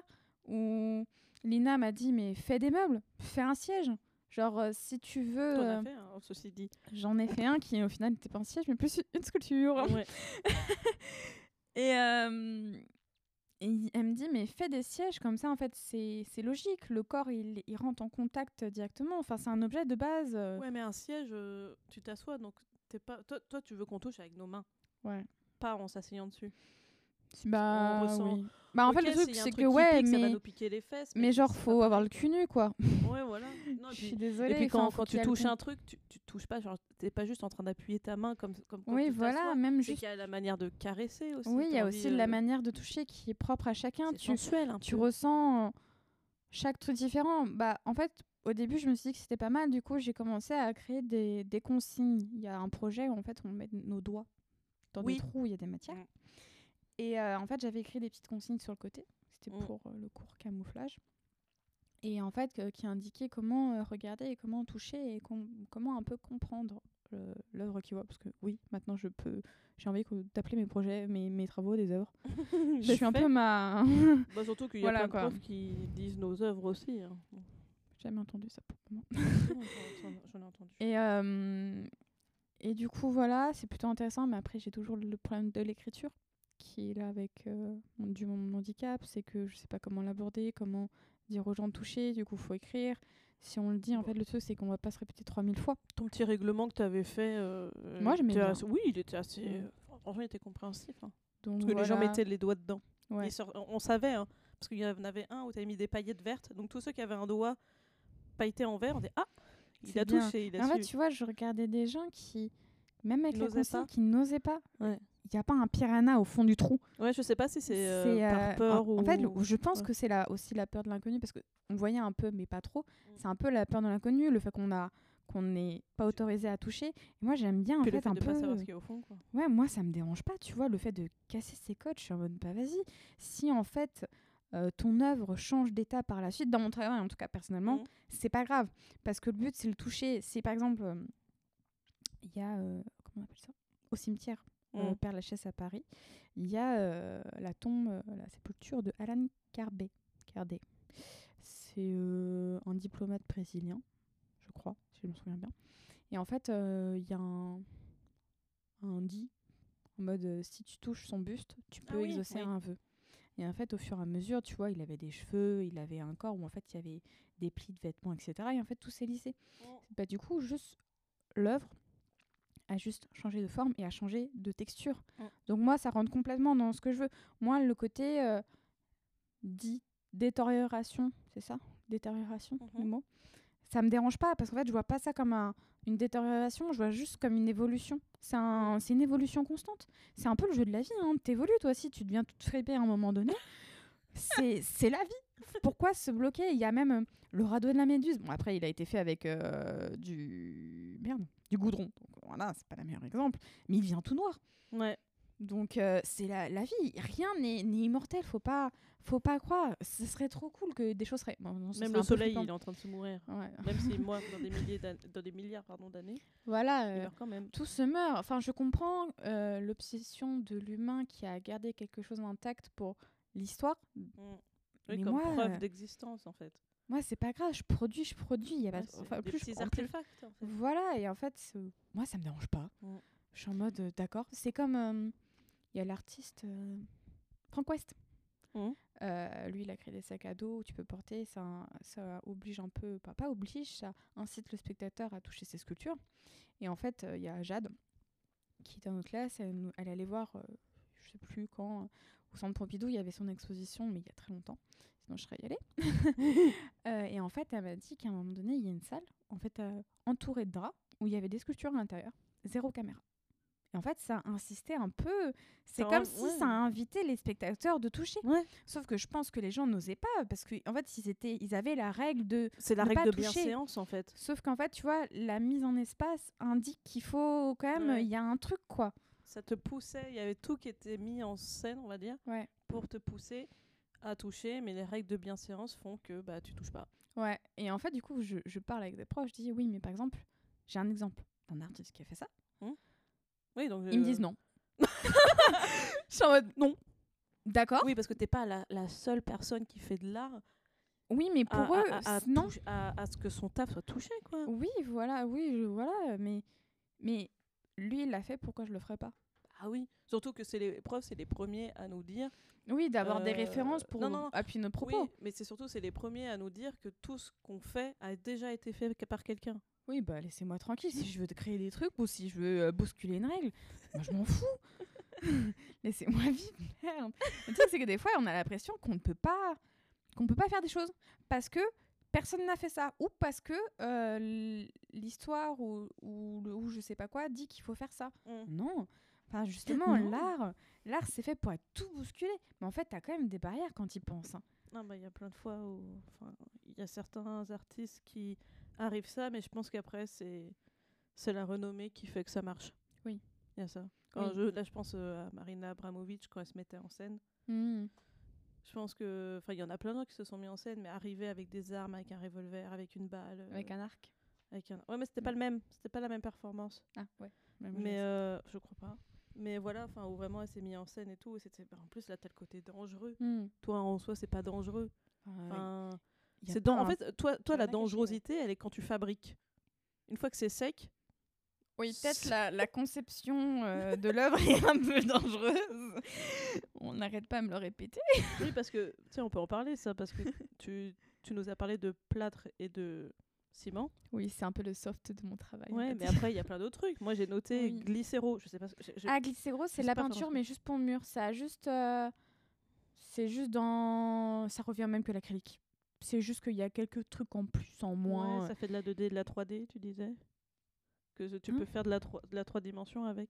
Non, non, Enfin, genre, euh, c'est c'est plus facile à modeler Moi, tu vois, tout ce qui est peinture, que ce soit huile, euh, acrylique. acrylique, gouache, etc., glycéro. Glycéro et acrylique, dans ta tête, dis-toi que c'est la même chose. Euh, pour moi, c'est juste de la pâte à modeler géante. c'est littéralement ça. Enfin, le truc, c'est que tu peux la modeler. Tu as juste une question juste d'attendre que ça sèche un petit peu. Ça reste un peu mou et tu peux, tu peux en faire un bonhomme, tu peux faire n'importe quoi avec. C'est pas obligé d'être que de la 2D. Tu peux la transformer en 3D, tu peux faire une sculpture avec de la peinture, tu peux faire plein de choses.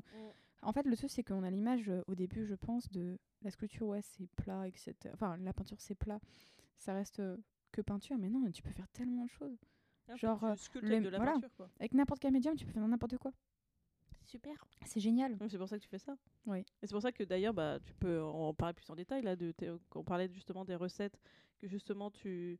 bah, là, euh, moi j'ai noté en fait ce que tu. Un peu genre ta matière première, enfin de ce que j'ai réussi à sortir, bah, du coup glycéro, acrylique, euh, Mhm. plat de ciment, pigment.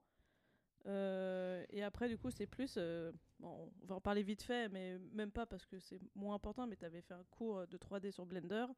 Et tu fait un Ouais. truc, voilà. Mais du coup, bah, c'est du numérique. Donc euh, ça t'intéresse Ouais, pas mais alors au début, c'était horrible. Genre vraiment, je passais plus le temps dans le cours à mettre de la musique et que le prof et moi, on s'échangeait des, des conseils de musique qu'autre chose.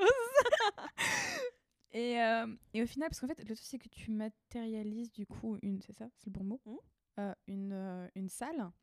Donc moi, je me faisais un peu chier parce qu'il y avait des dimensions, il y avait des règles tout court. Oui. Et euh, moi, j'aime pas quand il n'y a pas de règles. hein. En fait, le truc, c'est que du coup, ça limite plein de choses quand il y a des règles. Et moi, j'aime pas trop les règles. Et, euh, et du coup, voilà. Mais après, il y avait aussi euh, la possibilité de faire. euh, Bah, du coup, à la fin, tu devais faire un projet perso. Et du coup, j'ai décidé de faire une dent. Parce que j'étais pas, j'étais dans mon délire dent, parce que j'arrivais, j'arrêtais pas de rêver de dents. Du coup, je dis, ah bah génial, on va faire Oui, des dents. que tu faisais beaucoup de dents. Ouais, j'avais un peu une obsession pour dents à un moment donné. Donc euh, voilà, mais euh, il y a toujours le côté aussi de la matière à un moment donné, parce que j'ai. Ouais, euh, mais tu la touches pas. Toi, t'es juste avec ta souris et ton clavier. Alors oui. Euh, bah après c'était c'est faut penser aussi que je l'ai pas fait de mon plein gré, c'était aussi un cours. Oui. Donc voilà, mais il y a eu aussi la petite partie où je me suis fait plaisir, c'est que du coup j'avais une palette de j'avais deux trois palettes de peinture avant. Et en fait, je l'ai pelée. Mm. Et en fait, ça crée de la matière ou euh, Oui, t'avais pris en et en fait, je l'avais scanné Donc il y a toujours ce contact avec la matière euh, dans une étape Mm. qui n'est pas le final, parce que le final, au Ouais, final, ça- ça- en tu fait- commences par un truc, au final, ça, tu vois, ça change. quoi. Ouais. C'est Oui, pas- mais ça t'aidait, toi, à, hum, finalement, à... En fait, ça t'aide à... Enfin, ça peut, peut-être plutôt, t'aider à fabriquer des projets avant de les faire en vrai. Tu vois, Ouais. d'avoir une idée virtuelle, et tu te rends compte que finalement, hmm, tu vas le faire. Bah, en fait, non, j'ai bien aimé, mais en vrai, c'est compliqué. Et en fait, le côté de rester bloqué sur un ordinateur, comme tu l'as dit, il n'y avait pas la matière. Et moi, ça m'a énervé. Il y a plein de profs qui me disent, mais vas-y, continue, t'es, t'es- ça va, enfin, tu gères bien. Je suis mode, si vous aurez vu, vous auriez, auriez vu les cours, le temps, enfin, comment j'ai Ouais, passé les cours, c'est trop long. vous m'auriez que- pas dit ça. Non, c'est pas ça, c'est que bah, je passais plus clairement mon temps à me plaindre et mettre de la musique. Même le prof, il en pouvait plus, mais il s'en foutait, il trouvait ça drôle. À chaque fois, je levais les mains, je fais, je comprends pas. et après, il fait, encore? Je fais, ah ouais, toujours. Ouais, donc tu... Puis même toi, maintenant, avec ce que tu fais, parce que ça a aussi vachement évolué par rapport à ce que tu faisais Ouais. au moment où tu avais fait ce cours-là, euh, c'est que ça t'apporterait rien ou ça t'apporterait ou t'aurais envie d'essayer ou c'est vraiment euh, genre si d'un coup là on... je sais pas tu te réveilles demain et tu Mm. comprends à tout à Blender est-ce que ça te donnerait envie d'y retourner ou, ou tu verrais quand même pas d'utilité?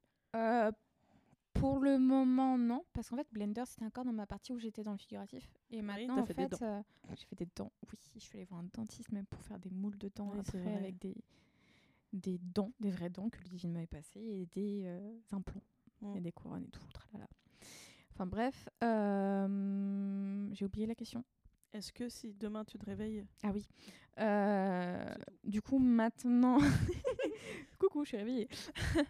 Euh, non, pas pour le moment, peut-être plus tard. Hein. Faut jamais se fermer les portes, je me dis.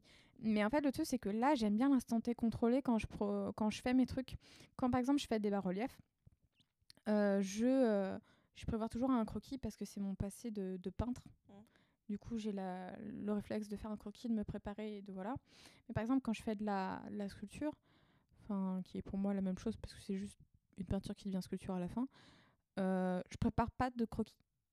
En fait, le truc, Ouais, c'est que j'ai peur que ça me bloque. Moi, je sentirais que ça me bloquerait. J'aime bien pas prévoir et voir. Enfin, c'est une sorte d'instant T contrôlé du coup. Mm. Et, et j'adore parce que du coup, ça ça me bloque pas. Parce que je pense que ça me bloquerait si je décide des couleurs, si je décide de la matière par Mm. avance. Je suis en mode, bah oui, mais j'aurais peur de changer à un moment donné, de faire une connerie, etc. Alors que là, bah, tu fais, voilà, tu fais, t'as pas le choix. et puis tu Et, euh, découvres à la fin C'est cool, tu découvres plein de trucs, tu, tu testes plein de trucs. euh. C'est en fait, c'est dans mon travail, c'est de l'expérimentation perpétuelle perpétuel je peux pas je peux je ne peux pas arrêter d'expérimenter parce que euh, bah, c'est ce qui me fait vibrer et en fait le truc c'est que bah, je me ferais chier si j'arrêtais d'expérimenter. Enfin le but de, de l'intention de la matière c'est que tu découvres voilà. Moi c'est une découverte personnelle. Je fais découvrir aussi des matières qui sont un peu plus cachées aux gens comme de la filasse récemment. C'est la filasse de chanvre Oui. c'est utilisé pour tout ce qui est tuyauterie.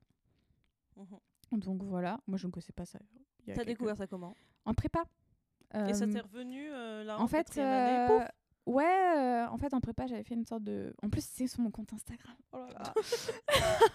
j'avais fait une sorte de sculpture virus avec des cure-pipes. Je sais pas si c'est le bon mot. Cure-pipe, ça, c'est les, les sortes de, de chenilles métalliques là. Alors, je connais le mot cure-pipe, mais je pourrais pas le lier avec quelque chose qui existe.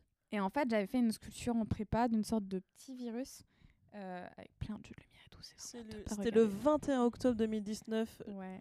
C'était un peu les prémices du Covid. hein. Ouais, je suis un peu voyante sur mes bords.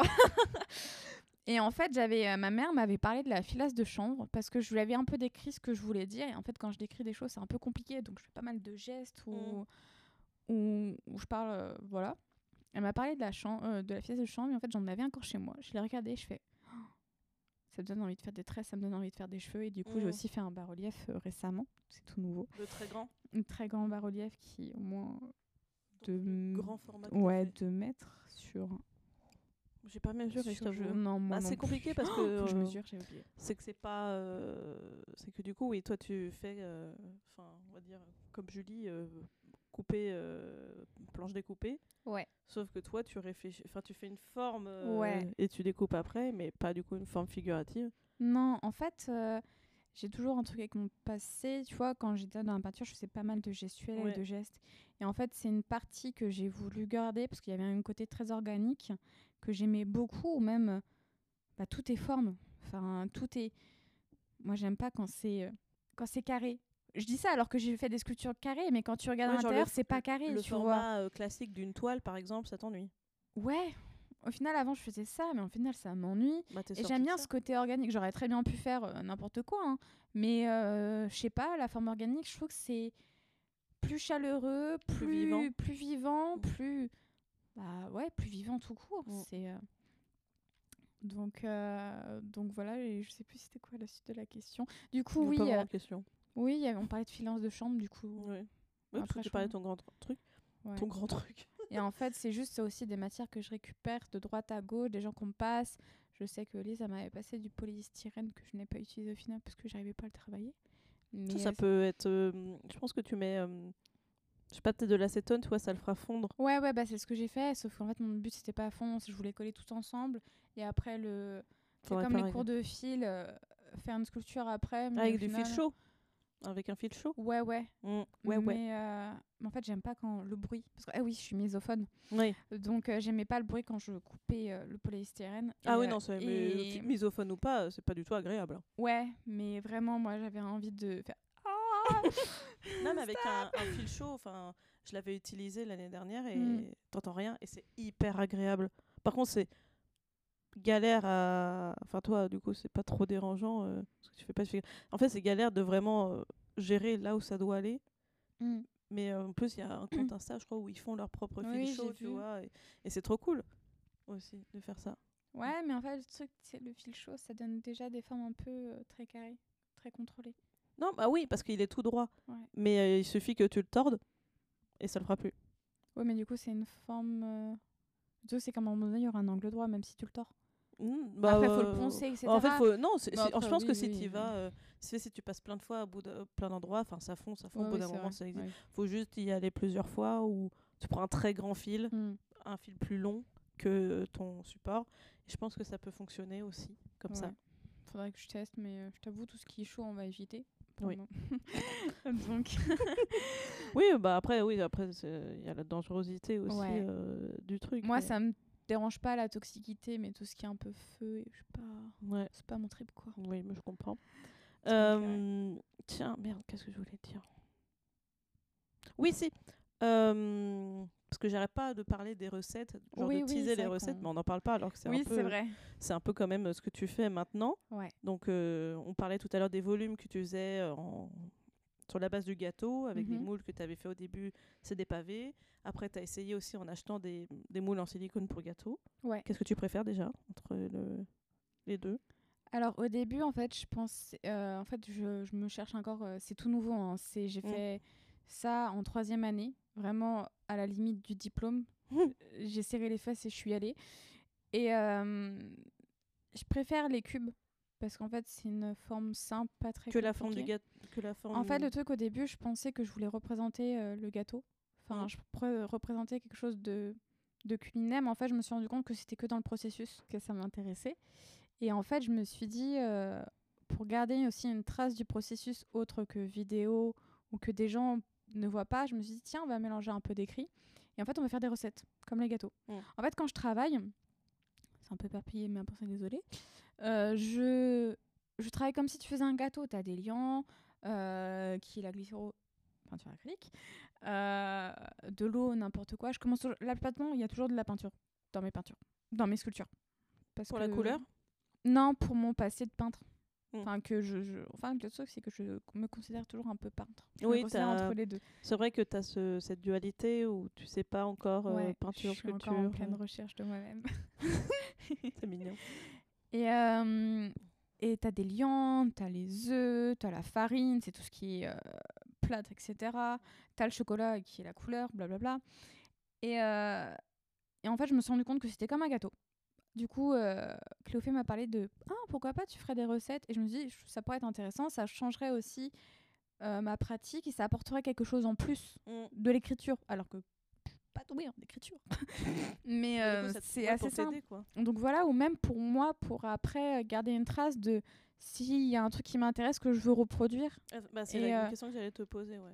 C'est juste, voilà, après, je sais que c'est de la perpétuelle, du coup, expérimentation, mais j'aime quand même aussi garder une trace au cas où s'il y a vraiment, vraiment un truc qui me plaît Ouais. vraiment, là, je pourrais le refaire.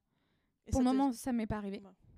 Et tu réponds à mes questions avant que je, Je les pose. que j'étais voyante. C'est fou. Regarde, je prévois le Covid. Euh, pour le moment, ça m'est pas encore arrivé.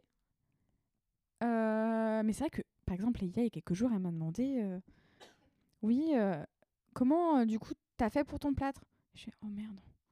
Enfin, j'avais pas déjà ma, mon, mon truc de recette. Comment ça pour ton plat En fait, tu vois, elle avait fait des mélanges où, en fait, au final, c'était trop liquide, ça avait pas séché. Ah, genre comme bah faut suivre la recette. Voilà, sauf qu'il y a, qu'il y a une, sur il y a- le- voilà, sur sur le, le- paquet. oui. Sauf que du coup, moi, euh, je respecte pas la recette qu'il y a sur le paquet. Parce qu'en fait, chaque, euh, chaque truc est différent. Des fois, je veux un plat plus liquide pour Oui. que ça prenne une Bah, forme. Des fois, je veux, euh, des fois, je mets plus de trucs parce que je veux que ça soit plus pâteux comme, Mm. et le travailler à la main après. Et euh, en fait, pour le moment, j'en ai pas eu l'utilité de recommencer. Pour le moment, ouais, non, j'ai pas.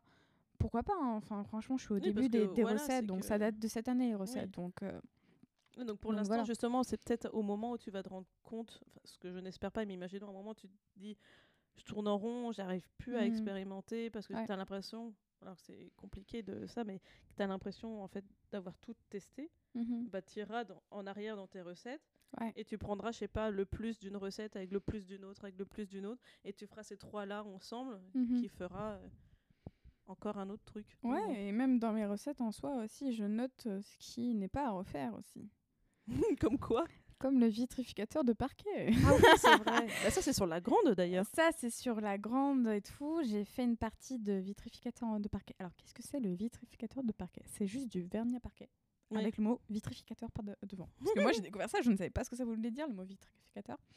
Et en fait, c'est juste, euh, bah, du coup, euh, un vernis de parquet que habituellement au quotidien on ne voit pas et que j'ai voulu mettre en avant. Mhm. Et en fait, j'ai décidé de, tiens, pourquoi on le chaufferait pas avec un décapeur?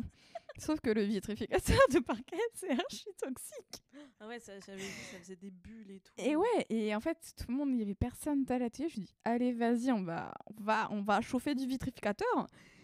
Et euh, en fait, c'est archi toxique. J'avais pas de masque et que je suis un peu têtue quand je fais des choses. Mm. C'est que si je l'ai pas tout de suite, je, je me protégerai pas. Genre, euh, si j'ai pas de masque, etc. Je me suis déjà fait engueuler par plusieurs personnes. Et euh, même genre d'aération, on n'avait rien. Et en fait, le truc, c'est que je suis butée. J'ai commencé le truc, faut que je finisse Oui, parce que sinon ça me tend et euh, même si ça m'intoxie euh, même euh, deux jours après j'avais j'avais toujours euh, genre j'étais toujours pas Ouais, bien j'avais mal à la tête ouais, etc Ça, ça te dé- défonce un peu. ouais bah, j'étais complètement défoncée euh, au, au vernis de parquet quoi et et ouais par exemple aussi dans mes recettes je note en mode ouais à éviter ou avec des protections Mais mets des protections tout le temps. hein. et j'ai toujours pas acheté des protections Non, ouais, mais tout ce que c'est un gros masque qu'il te faut, c'est pas un masque FFP2. ouais je sais mais C'est un euh, truc avec les compartiments sur les côtés. Ouais, ouais, mais en fait, euh, il y en quoi, y en peu. a un peu partout dans l'école. hein, J'aurais très bien pu chercher. Sauf que je suis un peu butée. Oui, voilà, tout à fait. Non, mais c'est chouette, je trouve, l'idée de recette et puis que tu utilises ce terme-là parce que ça t'approprie aussi euh, ton travail. Pour revenir vite fait sur tes recettes. Ouais. Parce que c'était dans des moules en parallélépipède rectangle. Ouais. Le premier que tu as fait, c'était une assise. Oui. Oui, oui, tout à fait, Florie. Animateur radio. Bienvenue sur France 2. Non, mais c'est ça, c'est Euh, que bon, c'était très très gros. Oui, c'est ça. Ça s'est pas passé comme prévu. Ouais. Mais euh, est-ce que est-ce que c'est un peu parti de là? Enfin, déjà, euh, l'assise. Alors, de oui. Alors, initialement, c'était un cours de chaise. fallait fabriquer une chaise. Et je crois qu'en fait, euh, moi, on m'a parlé aussi de côté un peu sculptural. Oui, je crois que je suis partie que dans le sculptural Bah, et en- pas en- la en chaise fait, le cours, qu'on- on avait suivi le même cours, c'était une sculpture qui peut servir d'assise. Voilà. En soi, tu as fait un cube, donc tu peux t'asseoir dessus. En fait, pas ouais. problème. En là, j'avais l'idée de. euh, bah, du coup, c'était après euh, la Lettonie, de là aller à fond dans la matière. Et go, la sculpture, là, je fais un bête de truc, je réfléchis pas. Genre, vraiment, je pense pas avant, je me laisse aller, je me fais plaisir. Voilà. Ça m'a coûté 200 balles, plus de 200 balles. Ah, c'est Euh, cher, hein. Ouais. Ouais, C'est pour ça qu'il est toujours là, je ne veux pas le jeter. Putain, mais qu'est-ce que t'as voulu, hein Ouais. J'ai voulu, j'ai voulu faire, du coup j'ai foncé. Et en fait, c'est une sculpture euh, qui est sur mon Instagram, vous pouvez aller le voir. C'est un cube bleu de plate de. euh, de comment s'appelle? De mousse expansive et de résine époxy avec un seau dedans parce qu'il fallait bien combler. Parce que bon, il y avait au moins euh, plus de 40 litres de peinture. Oh. Ouais, avec, des, avec mon pigment que aussi. Ah oui, mes couleurs. Je l'avais pas dit, mais mes couleurs, je les fabrique moi-même avec mes propres pigments. J'ai des pigments que, qui sont données par ma maman. Donc, euh, merci. Bonjour Et, Emmanuel. euh, Bonjour Manu. et, euh, et du coup, dû euh, à l'aide de ces pigments, je fabrique mes propres couleurs. Donc j'ai dû, euh, pour chaque seau, mettre plein de pigments, les mélanger. Après, j'ai dû former aussi un moule avec un bois particulier parce que tu ne peux pas faire un, un moule en bois avec n'importe quel Ah bois. bah oui, sinon ça boit tout. Voilà. Donc, euh, je sais pas si vous voyez, mais un peu les meubles Ikea blancs là, c'est nickel pour faire des, Ouais, des les moules en bois. Billy. Voilà, c'est c'est quand même un, un peu chiant et un peu cher. Mm. Euh, mais c'est nickel. Et au final, le but c'était de faire une chaise. Sauf qu'au final, on pouvait pas s'asseoir à la fin parce que la résine l'avais, sec. je l'avais pas bien mélangé euh, les deux. Et en fait, ça n'a pas séché. Et en fait, c'est une euh, sculpture qui est en perpétuel, qui, qui change parce que elle perd des bouts, Elle elle sèche, elle Elle s'affaisse. Ouais. En fait, moi, je l'adore. Bah, c'est ça en fait, c'est que du coup, ton point de vue avec ce que, ce que tu travailles aussi euh, Ouais. a changé et tu te rends compte, bah, on parlait tout à l'heure des, de, que c'est la vie, que quelque Ouais. chose euh, se meurt et tout, et qu'elle se transforme perpétuellement, perpétuellement pardon. et on le voit. hein. Ouais. Elle a per- Parce que là, elle fait euh, c'est 43 par 43 par 46. Mhm. Faudrait la remesurer. Mais Je pense qu'elle avait- Ouais, beaucoup elle s'est moins haute et complètement peut-être plus affaissée. Mais en fait, cette sculpture-là, en fait, elle est euh, au niveau de ma table, j'ai dans mon atelier, elle est sous ma table et en fait, je la vois évoluer et du coup, en fait, c'est aussi cette peinture qui me fait penser de manière différente et qui me et qui me dit certains trucs sur mon travail. C'est que euh, en mode euh, bah, le côté en mode ça se dégrade, c'est pas grave. Ouais. C'est elle qui m'a fait découvrir ça, c'est elle qui m'a fait découvrir aussi euh, qui m'a aidé aussi à pousser dans la matière, à vraiment faire ce que je voulais. Et du coup, j'ai fait ce projet-là. Et en fait, c'est ça, je me suis dit, ok, je veux reproduire un truc comme ça. C'est super. Mais en plus petit, parce que financièrement parlant, faut pas abuser Oui. aussi. Ouais, ça a été un tremplin pour justement tes- Voilà. tes, petites recettes. après. Ouais. Et, euh, et du coup, euh, du coup, j'en ai fait plein de petites, etc., qui sont, qui sont plutôt cool, que je vais... euh, qui en a sur mon Insta aussi, allez voir. et voilà, je sais plus ce que j'allais dire, j'ai oublié. Si, en- Euh, ah si, et en oui. plus, tu as Ah oui, utilisé. Ouais, les moules. Ouais, Bah, initialement, les moules, je voulais pas les présenter parce que je me suis dit, ouais, non. bah, c'est un pas- moule quoi, c'est pas le Ouais, travail que en fait, c'est pas le travail. Le truc, c'est que c'était pas censé être présent. C'est comme si tu présentais l'a la, vu, ouais. la palette utilisée avec ta toile Ouais. quoi. Mais en fait, ce qui est bien, c'est que du coup, j'ai pu voir mon cube d'une manière différente. Parce qu'en Mm. fait, c'est il y a du coup il y a des morceaux qui sont restés sur la planche, qui se sont collés, etc. Du coup, ça a créé plein de cratères et de formes différentes dans la sculpture finale. Et euh, en fait, ça m'a permis aussi de voir différemment euh, la, la sculpture, enfin mon cube, et ce qui m'a aussi fait penser pour mes- m'aider à, à commencer mes bas-reliefs. Ouais. Ça, je me suis rendu compte il y a récemment en plus que euh, ça, en fait, je me suis posé la question après, en mode euh, inconsciemment, bien sûr, parce que bon, on n'y réfléchit pas tout le temps directement, euh, que ouais, pourquoi pas faire ça? Pas dans une forme du coup rectangulaire comme il y a, mais avec des formes organiques que je produis dans mes, dans mes anciennes peintures, quoi. Mm. Euh, donc voilà, et même quand on s'approche après, on voit plein de petits détails de peinture. T'es pas obligé de mettre. Je me suis, j'ai appris que t'étais pas obligé de mettre un gros truc, plein de, une grosse quantité pour que ça se voit. Tu peux avoir des infimes trucs et en fait, euh, ça se voit au fur et à mesure. C'est, enfin, c'est très léger, quoi. Oui, faut pas hésiter à s'approcher. Faut s'approcher. D'ailleurs, tu, tu parles. Approchez-vous, soyez pas timide. Euh, en parlant des bas-reliefs, tu choisis comment ce que tu vas mettre dessus? Tu choisis pas? Euh, alors, au début, non, parce que euh, je travaille toujours de base par un croquis, comme j'ai dit, dû à mon passé de peintre. Et, euh, et après, en fait, je j'essaye un peu de, trouver euh, pour chaque bas-relief un, un nouveau matériau que je ne connais pas pour utiliser, pour l'expérimenter. Et de là, en fait, euh, je fais des compositions de matière dues à mon aussi mon passé de couturière. Dans la mode. Oui, c'est ça, c'est qu'il y a C'est tout que, euh, voilà, euh, rien n'est En perdu. fait, même dans mon passé, il y a vraiment la présence de la matière est vraiment très très présente, Mm. euh, que ce soit dans mon enfance enfance que dans mes études. T'as toujours et, été là, quoi. Ouais, et ça a toujours été une grande partie de ma vie. Et, et du coup, ouais, je commence par une matière et après j'essaie de faire des compositions et de voir comment ça, ça marche avec une autre, ou même au niveau des couleurs. j'ai- C'est certes, Alicia Guarda m'a dit oui, ça se voit que tu as, fait de la peinture pour les compositions de couleurs. En fait, ce qui se passe, c'est que j'ai aussi été dans la mode. Et dans la mode, il y a les couleurs qui, qui, qui importent beaucoup. Ouais. Donc euh, j'ai les deux qui fait que, que voilà, mais ouais, quand je commence, je commence toujours par une matière que, que je connais pas. Et j'essaie de, de faire des. d'entrechoquer. En mode euh, une grosse matière, un truc bien loin, pff, et bien. et bien. et bien. comment on dit ça? Massif? Imposant? Non, non, et bien. Lourd Pâteux. Opaque Non, tu vas pas l'avoir. Lourd. Et bien, en fait, je, Piquant. je change son état. En fait, je la transforme. Ah, palp... Non, je vais dire palpable. Non, je l'aurais Bien pas. chimique. Ah oui, bon, j'avais pas ça. Je sais pas. Non, je sais pas si c'est le bon mot exactement. En fait, Transformable Modulable Bien, bien transformée. Une texture bien transformée. Merci Florie. une texture bien transformée à une texture complètement pas transformée. Genre des fois, euh, sur, mes, sur mes bas-reliefs, j'applique du pigment pur dessus. Mm. Donc j'essaye aussi de faire un entrechoc des, euh, de la fa- de la- du processus, de la fabrication à, à la matière. Et vraiment, j'essaie d'entrechoquer ou même de... bah, euh, on a, c'est rare de voir, enfin moi je l'ai pas vu dans des expos que j'ai fait, du pigment directement appliqué quoi. C'est vrai. Donc, euh, donc voilà, j'essaie un peu d'entrechoquer, d'entrecho- d'entrechoquer, d'entrechoquer euh, tout ça. Et on va passer aux 5 questions. Ouais. Je pense que je vais le mettre maintenant.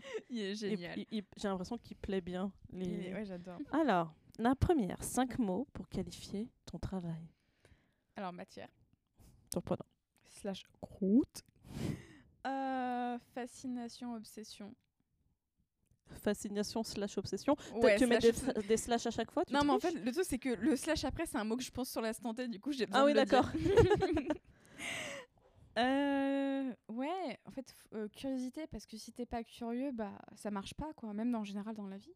Euh, J'ai mis diversité, parce que j'avais pas plus d'idées à diversité par la diversité aussi des. Bah, des Des matières, matières. euh, des pigments, de... puis de toi, en soi, ce que tu fais, c'est assez divers. Entre, Voilà. un, entre un volume pur et un. Comment t'appelles ça? Un bas-relief qui est un mélange entre la sculpture et la peinture. Hmm. C'est une diversité finalement. Euh, et après, j'ai un peu triché, j'ai fait. En fait, c'est le bruit quand on touche une matière. On n'avait pas eu d'onomatopée encore. Donc, euh, Comme ça ouais, en fait, ça change pour chaque matière. Chaque matière ouais, c'est a un bruit et un toucher différent. Donc, Ah oui. ça peut faire n'importe bruit que tu veux. Ah oui, donc onomatopée. Imaginez-vous non, aussi ouais. euh, un autre bruit, ça serait exactement pareil, quoi. Ce serait sur ma liste. voilà.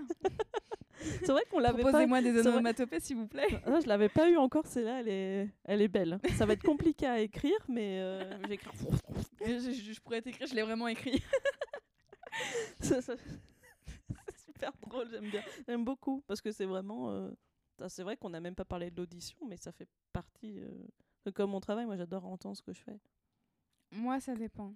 Parce que je suis misophone, Oui. du coup, c'est un peu compliqué. Par exemple, ne pas couper du polysirène. Oui, ou manger la bouche ouverte, des bruits de bouche. Oui, c'est vrai. Ouais. Alors, parler dans un micro? Ouais. euh, Pas ouf. bah, du coup, j'avais la question, les études d'art, ont- est-ce que ça a toujours été ton premier choix? Bien sûr. Voilà. Ouais. Même si tu as commencé par la mode, la mode, c'est de l'art, donc ça Ouais. compte. Mais en fait, j'ai toujours fait de l'art euh, ex- extra-scolairement parlant. J'ai fait des blancs cartons, j'ai fait de, de la céramique, de la peinture, du scrapbooking, de la patine, parce que ma mère est prof de patine. C'est quoi, on- patine? c'est un peu euh, restaurer des meubles. Ah oui, ah oui, la patine. Je sais pas euh, si c'est exactement le bon terme, mais moi je le vois comme ça. Enfin, j'ai fait plein de trucs vraiment. euh, Donc c'était évident que tu. Ouais. Ouais. Ouais, et ouais, du ouais. coup, ton petit rêve. Ensuite, métier voulu et pourquoi? Parce que ça a changé Hmm. depuis. Moi, à un moment, tu me parles, je pense, parce qu'à un moment, tu En me fait, parlais suis d'art intéressée par... thérapie, Ouais, je suis intéressée par plein de trucs. Alors, idéalement, artiste à plein temps. artiste à plein temps, mais je pense que je me ferais chier à un moment donné. Enfin, je sais pas. En fait, oui. Moi, tu vois, je veux pas être connue. Je veux être juste dans ma petite galerie. Voilà, euh, faire mes trucs, proposer mes trucs et que ça, s'ils sont contents, bien, bien sûr. Si bien sûr j'ai une exposition sur moi tout seul, bien sûr que je serais contente parce que bon, voilà, faut pas abuser. À partir du moment où tu gagné assez d'argent Ouais. pour payer tes factures et manger. et Voilà, donc il y a ça. euh, Et un petit peu mais euh, j'aimerais bien aussi sur le côté travailler avec des personnes, des enfants, des adultes. Ah, j'ai déjà, en fait, j'ai fait déjà des stages avec pas mal d'enfants, même en Lettonie, j'ai travaillé avec les Mm. enfants. J'ai participé à Arrêt Handicap euh, dans un atelier avec une artiste, que je me souviens plus trop de son nom. Désolée. Euh, et en fait, j'ai travaillé avec des personnes handicapées. Et en fait, vu que j'ai toujours été le, en contact avec les personnes handicapées, j'ai pas ce, ce, ce que les gens ressentent, ce côté gênant. Enfin, de toute façon, moi, j'ai du mal à. Oui. Enfin, ce côté gênant. Mm. Donc, euh, pour moi, c'est naturel de parler avec eux ou quoi que ce soit. Et j'adore travailler avec eux parce qu'ils sont pas dans le jugement. Ils sont purs, en fait. C'est pour Ils ça sont- que ton AVS, quand elle te parlait un peu, euh, Ouais, ouais, je les un peu comme une vieille, ça t'a saoulé parce que tu dis, euh, Ouais. il y a des gens qui sont entre guillemets plus handicapés que moi et je leur parle normalement. Ouais. Pourquoi tu. Ouais, ouais, enfin, le truc, c'est qu'elle me parlait comme si j'étais euh, vraiment. Il y a des handicapés, il y a vraiment des handicaps forts, sauf que Mm. là, je, voilà, je voulais pas Mm. être. euh, je veux pas qu'on me considère euh, Comme ça. ouais, comme ça. Ouais, Ça va, hein, je, je galère juste à Voilà, écrire et à lire, hein, c'est tout. hein. j'avais quand même pas mal de réparties dès qu'on me, me parlait. euh, voilà, je fais c'est bon, calme-toi, quoi. Ce qui m'a valu aussi des problèmes. pas beaucoup, mais bon. Voilà, quoi. Je crois que mes parents ne sont pas au courant de ça. Ah, bon, bah. Bon, c'est bon, il y a un peu prescription aussi, hein, je pense. Oui. Donc là, euh, c'est un peu. Donc voilà, donc euh, aussi travailler, faire des activités avec. euh, bah, Il y a aussi des. Il y a une photographe qui est venue l'année dernière qui nous avait parlé de mission d'un an. Euh, d'un an où tu es dans une. T'étais pas là? Elle nous a parlé euh, des sortes de missions où tu faisais un an dans, dans une école maternelle, dans n'importe euh, quel endroit. Et en fait, t'es- la plupart du temps, tu es nourri, logé, payé, blablabla. Mhm. Et, euh, et en fait, tu travailles avec des enfants, tu travailles avec des gens, et moi j'adore ça. En fait, d'échanger avec des gens et tout, de leur. je sais pas, je trouve ça cool. Et chaque personne a des pensées complètement différentes. euh, même, j'adore les enfants et les personnes euh, handicapées. C'est bizarre de dire comme ça, mais j'aime beaucoup aussi les personnes handicapées parce qu'en fait, ils sont purs. Enfin, j'aime bien travailler avec les vieux, mais ils sont un peu matrixés, quoi. On va dire. Ça veut dire que ils ont déjà une idée de base où ils sont, ils ont grandi dans une, euh, comment on appelle ça, dans un univers? Notre monde est. Vieux. On a parlé tout à l'heure. euh, Bah, ils sont. on est matrixé quoi par. Ouais, euh, par- en fait, voilà. c'est surtout que bah, ils ont une. Enfin, ils ont. S'ils ont. Si tu parles des vieilles personnes, genre par exemple 80 ans, ils ont 80 ans de vécu. voilà, tu leur balances quelque le chose truc de c'est nouveau. que voilà, maintenant, ils il, peut être dans le jugement. Je trouve ça intéressant parce que aussi tu apprends comment c'était à leur époque. Mm. Mais les enfants, ils sont purs, ils sont cool, ils, ils disent ce qu'ils pensent sans le cacher. Ils disent un mot, même si c'est vexant, ils le sortent comme ça. Moi, j'adore. je trouve ça génial parce qu'en fait, euh, c'est voilà, s'ils le disent, ils- s'ils pensent à un truc, ils le disent. Mm. Franchement, il y a, il y a pas de barrière. Et c'est c'est sincère. Et c'est ça qui te plaît. Et moi, j'adore. Et c'est beau. Euh, ensuite, œuvre Oui. artistique préférée et artiste préféré. J'en ai, euh, je sais pas si on peut dire plein. Alors, Julie, elle s'est lâchée. Ouais, je sais. j'ai vu, j'ai vu. Alors, De toute façon, je noterai tout ça en, en description après. De, vous pourrez tout re- retrouver. Alors, numéro 1, Enrique Oliveira. Je l'ai découvert euh, au Palais de Tokyo entre 2013 et 2016, je m'en souviens plus exactement, parce qu'en fait, il a fait une œuvre qui a duré très longtemps, de novembre 2013 à décembre 2016, et euh, qui était exposée. En fait, le truc, c'est que je sais, au début, j'étais euh, j'étais en mode, je crois, et j'étais pas spécialement intéressée à tout ce qui était œuvre d'art. J'allais faire bien sûr des musées avec mes copines, mais à un moment donné, on s'est assis sur des poufs pour se poser. Et là, il y avait son, son œuvre devant moi. Et je fais waouh, juste en dessous. Oui, c'est là. Et, euh, et j'étais en mode waouh, c'est euh, c'est incroyable. En fait, c'est un mec qui fait des sculptures en bois avec du bois récupéré. Et en fait, on dirait que c'est un peu la nature qui prend le dessus et qui dit fuck au monde. Ouais. Et je trouve ça génial. Ouais, Et vraiment, j'ai vu son truc, j'ai phasé dessus. Et une énorme racine. Ouais, franchement, je vous conseille vraiment de juste regarder. Même si c'est que des photos et vous pouvez pas voir en vrai. Mais c'est vraiment incroyable. Il a fait ça avec carrément des maisons. Où il a fait ça à l'intérieur des, des, des masses de, de racines qui sortent et tout. C'est ça au Palais de Tokyo. C'était celle-là. ah. Ah oui, Et, euh, et vraiment, euh, waouh, incroyable. Je vous Ouais, conseille c'est vraiment. c'est vraiment in situ. Euh, oui, c'est euh, bah oui. Après, ça se détruit. Mm. C'est dommage. Bah, c'est ça qui est beau aussi, c'est que c'est vraiment fait pour ce lieu-là. Ouais, et en plus, euh, au début, je croyais que euh, ça allait rester parce qu'initialement, quand j'ai vu ça, je me dis, ah bah c'est permanent jusqu'à la fin et tout. Sauf que bah, Palais Tokyo, ils ont fait des travaux et en fait, euh, la salle a complètement disparu. Donc, Mm. donc voilà. Frank West, bien sûr, j'en ai parlé tout à l'heure. Mhm. Un classique. Il y a une œuvre de. Alors, c'est très compliqué parce que son mot, est- son prénom et son nom de famille est très compliqué, je trouve. Clay Oldenburg. J'étais pile dessus. Ah bah nickel. Et bah justement, c'est celle-là. Ah, bah, je suis tombée œuvre- dessus quand tu m'as envoyé ton doc DNA. Je dis ah les gâteaux. Ouais. En fait, c'est une œuvre qui s'appelle Strawberry Shortcake, qui est de 1960. Et euh, c'est un- une, une sculpture. Tu la vois, t'as envie de Moi, personnellement, Envie de taper un croc, quoi. t'as envie de taper un croc, t'as envie de la prendre et que du coup, il y a plein, plein de bouts de gâteau sur toi, plein de matière. Et moi, j'ai envie de lui faire un câlin, tu vois, cette sculpture. Ouais. Je suis en mode, j'ai envie d'en avoir partout En quand fait, je la tu touche. tapes un croc, tu te pètes une dent, quoi.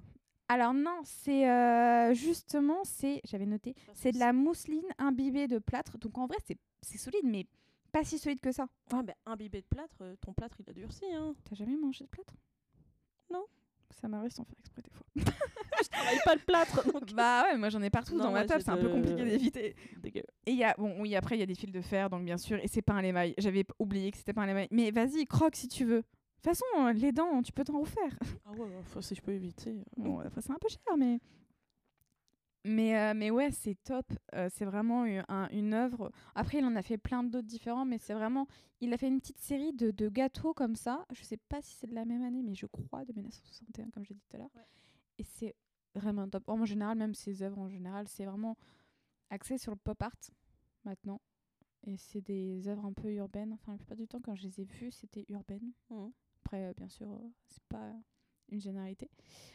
Euh, donc voilà. Après, il y a aussi, bien sûr, et à jamais, il ne faut pas oublier que l'art et l'artisanat, ce n'est pas cho- deux choses séparées. Les gens qui disent ça, je ne suis pas spécialement d'accord avec eux.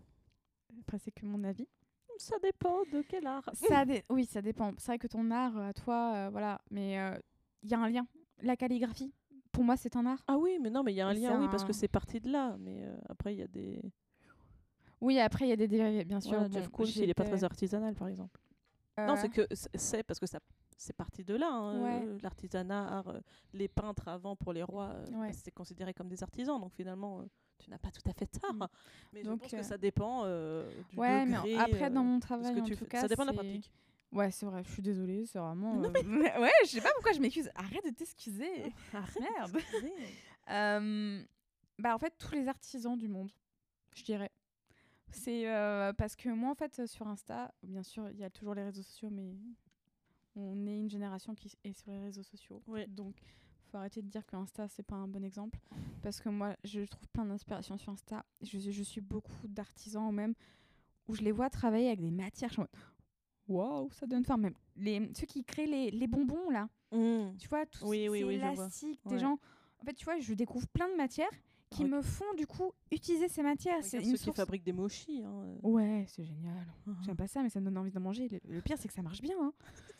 Ils sont doués. Bah, hein. ça a le côté très moelleux, euh, très doux, Ouais. qui donne envie. Donc, euh, tous les artisans du monde, je dirais. Parce que euh, vraiment, c'est euh, bah, incroyable ce qu'ils font. Et Bah, big pas... up à tous les artisans du monde. Si vous Ouais. écoutez que vous êtes artisan, bravo à vous. Vous faites un métier formidable. Que vous soyez maçon, maçon. Mais oui, tout simplement. Bah oui. Que vous soyez maçon, en chapelier, plus. euh, souffleur de verre, C'est génial ça. euh, etc. euh, bravo à vous. Même. Sans vous, on n'est rien. hein. Ouais, ceux qui créent les bonbons. Après, j'adore tout ce qui se bouffe aussi, donc il y a un truc où j'ai toujours envie de bouffer quelque chose. hein. C'est peut-être aussi notre obsession qui, voilà. Et enfin, la dernière question. Bah, du coup, c'est la même question, mais avec film, livre et musique. Cinquième élément de Jules Besson, je le trouve incroyable. Mon père me l'a montré, je suis tombée amoureuse des musiques, des costumes, des, des, décorations. Vraiment, c'est un. Même si le monsieur n'est pas tip top, c'est un film à voir. Je le recommande vraiment. Il est, euh, c'est- ouais, je suis désolée, mais je le trouve incroyable. Faut, faut avouer que c'est fait par un connard, mais c'est magnifique. ça le mérite d'être direct. ça. Ouais, mais c'est magnifique vraiment. Après, il faut penser qu'il y a lui aussi, mais il y a aussi tous les costumiers par derrière, donc faut pas faire une généralité sur le film. C'est qu'il y a tous les gens qui ont travaillé aussi et qui sont pas tous des connards sûrement. Mais Sûrement. Je pense on leur demandera. ouais. Bonjour. Un connard Donc euh, voilà, en livre. Alors euh, c'est un livre qui m'a fait me réconcilier euh, avec euh, mes problèmes euh, Avec la de lecture 10, avec la lecture, Mhm. avec l'écriture en général. C'est un livre qu'un prof de collège nous avait, con- nous avait euh, dit de lire pour euh, des cours. S'appelle La photo qui tue. Par, Ah, euh, je l'ai lu. ah ouais, Pardon, par, j'écris les bonnes- Faudrait que je baisse. Oui. par euh, Mathias euh, B. Parce que j'ai pas le suite de son prénom. J'ai Ah, je l'avais lu au collège. En 2014 qu'il a été fait. Et en fait, c'est un Ah. peu. Ouais, il a été fait en 2014. Ah bah j'étais au lycée. Ouais, c'est pas grave. Et en fait, c'est neuf petites histoires un peu d'horreur. Ouais, c'est des nouvelles. Et euh, je suis tombée amoureuse d'une histoire de.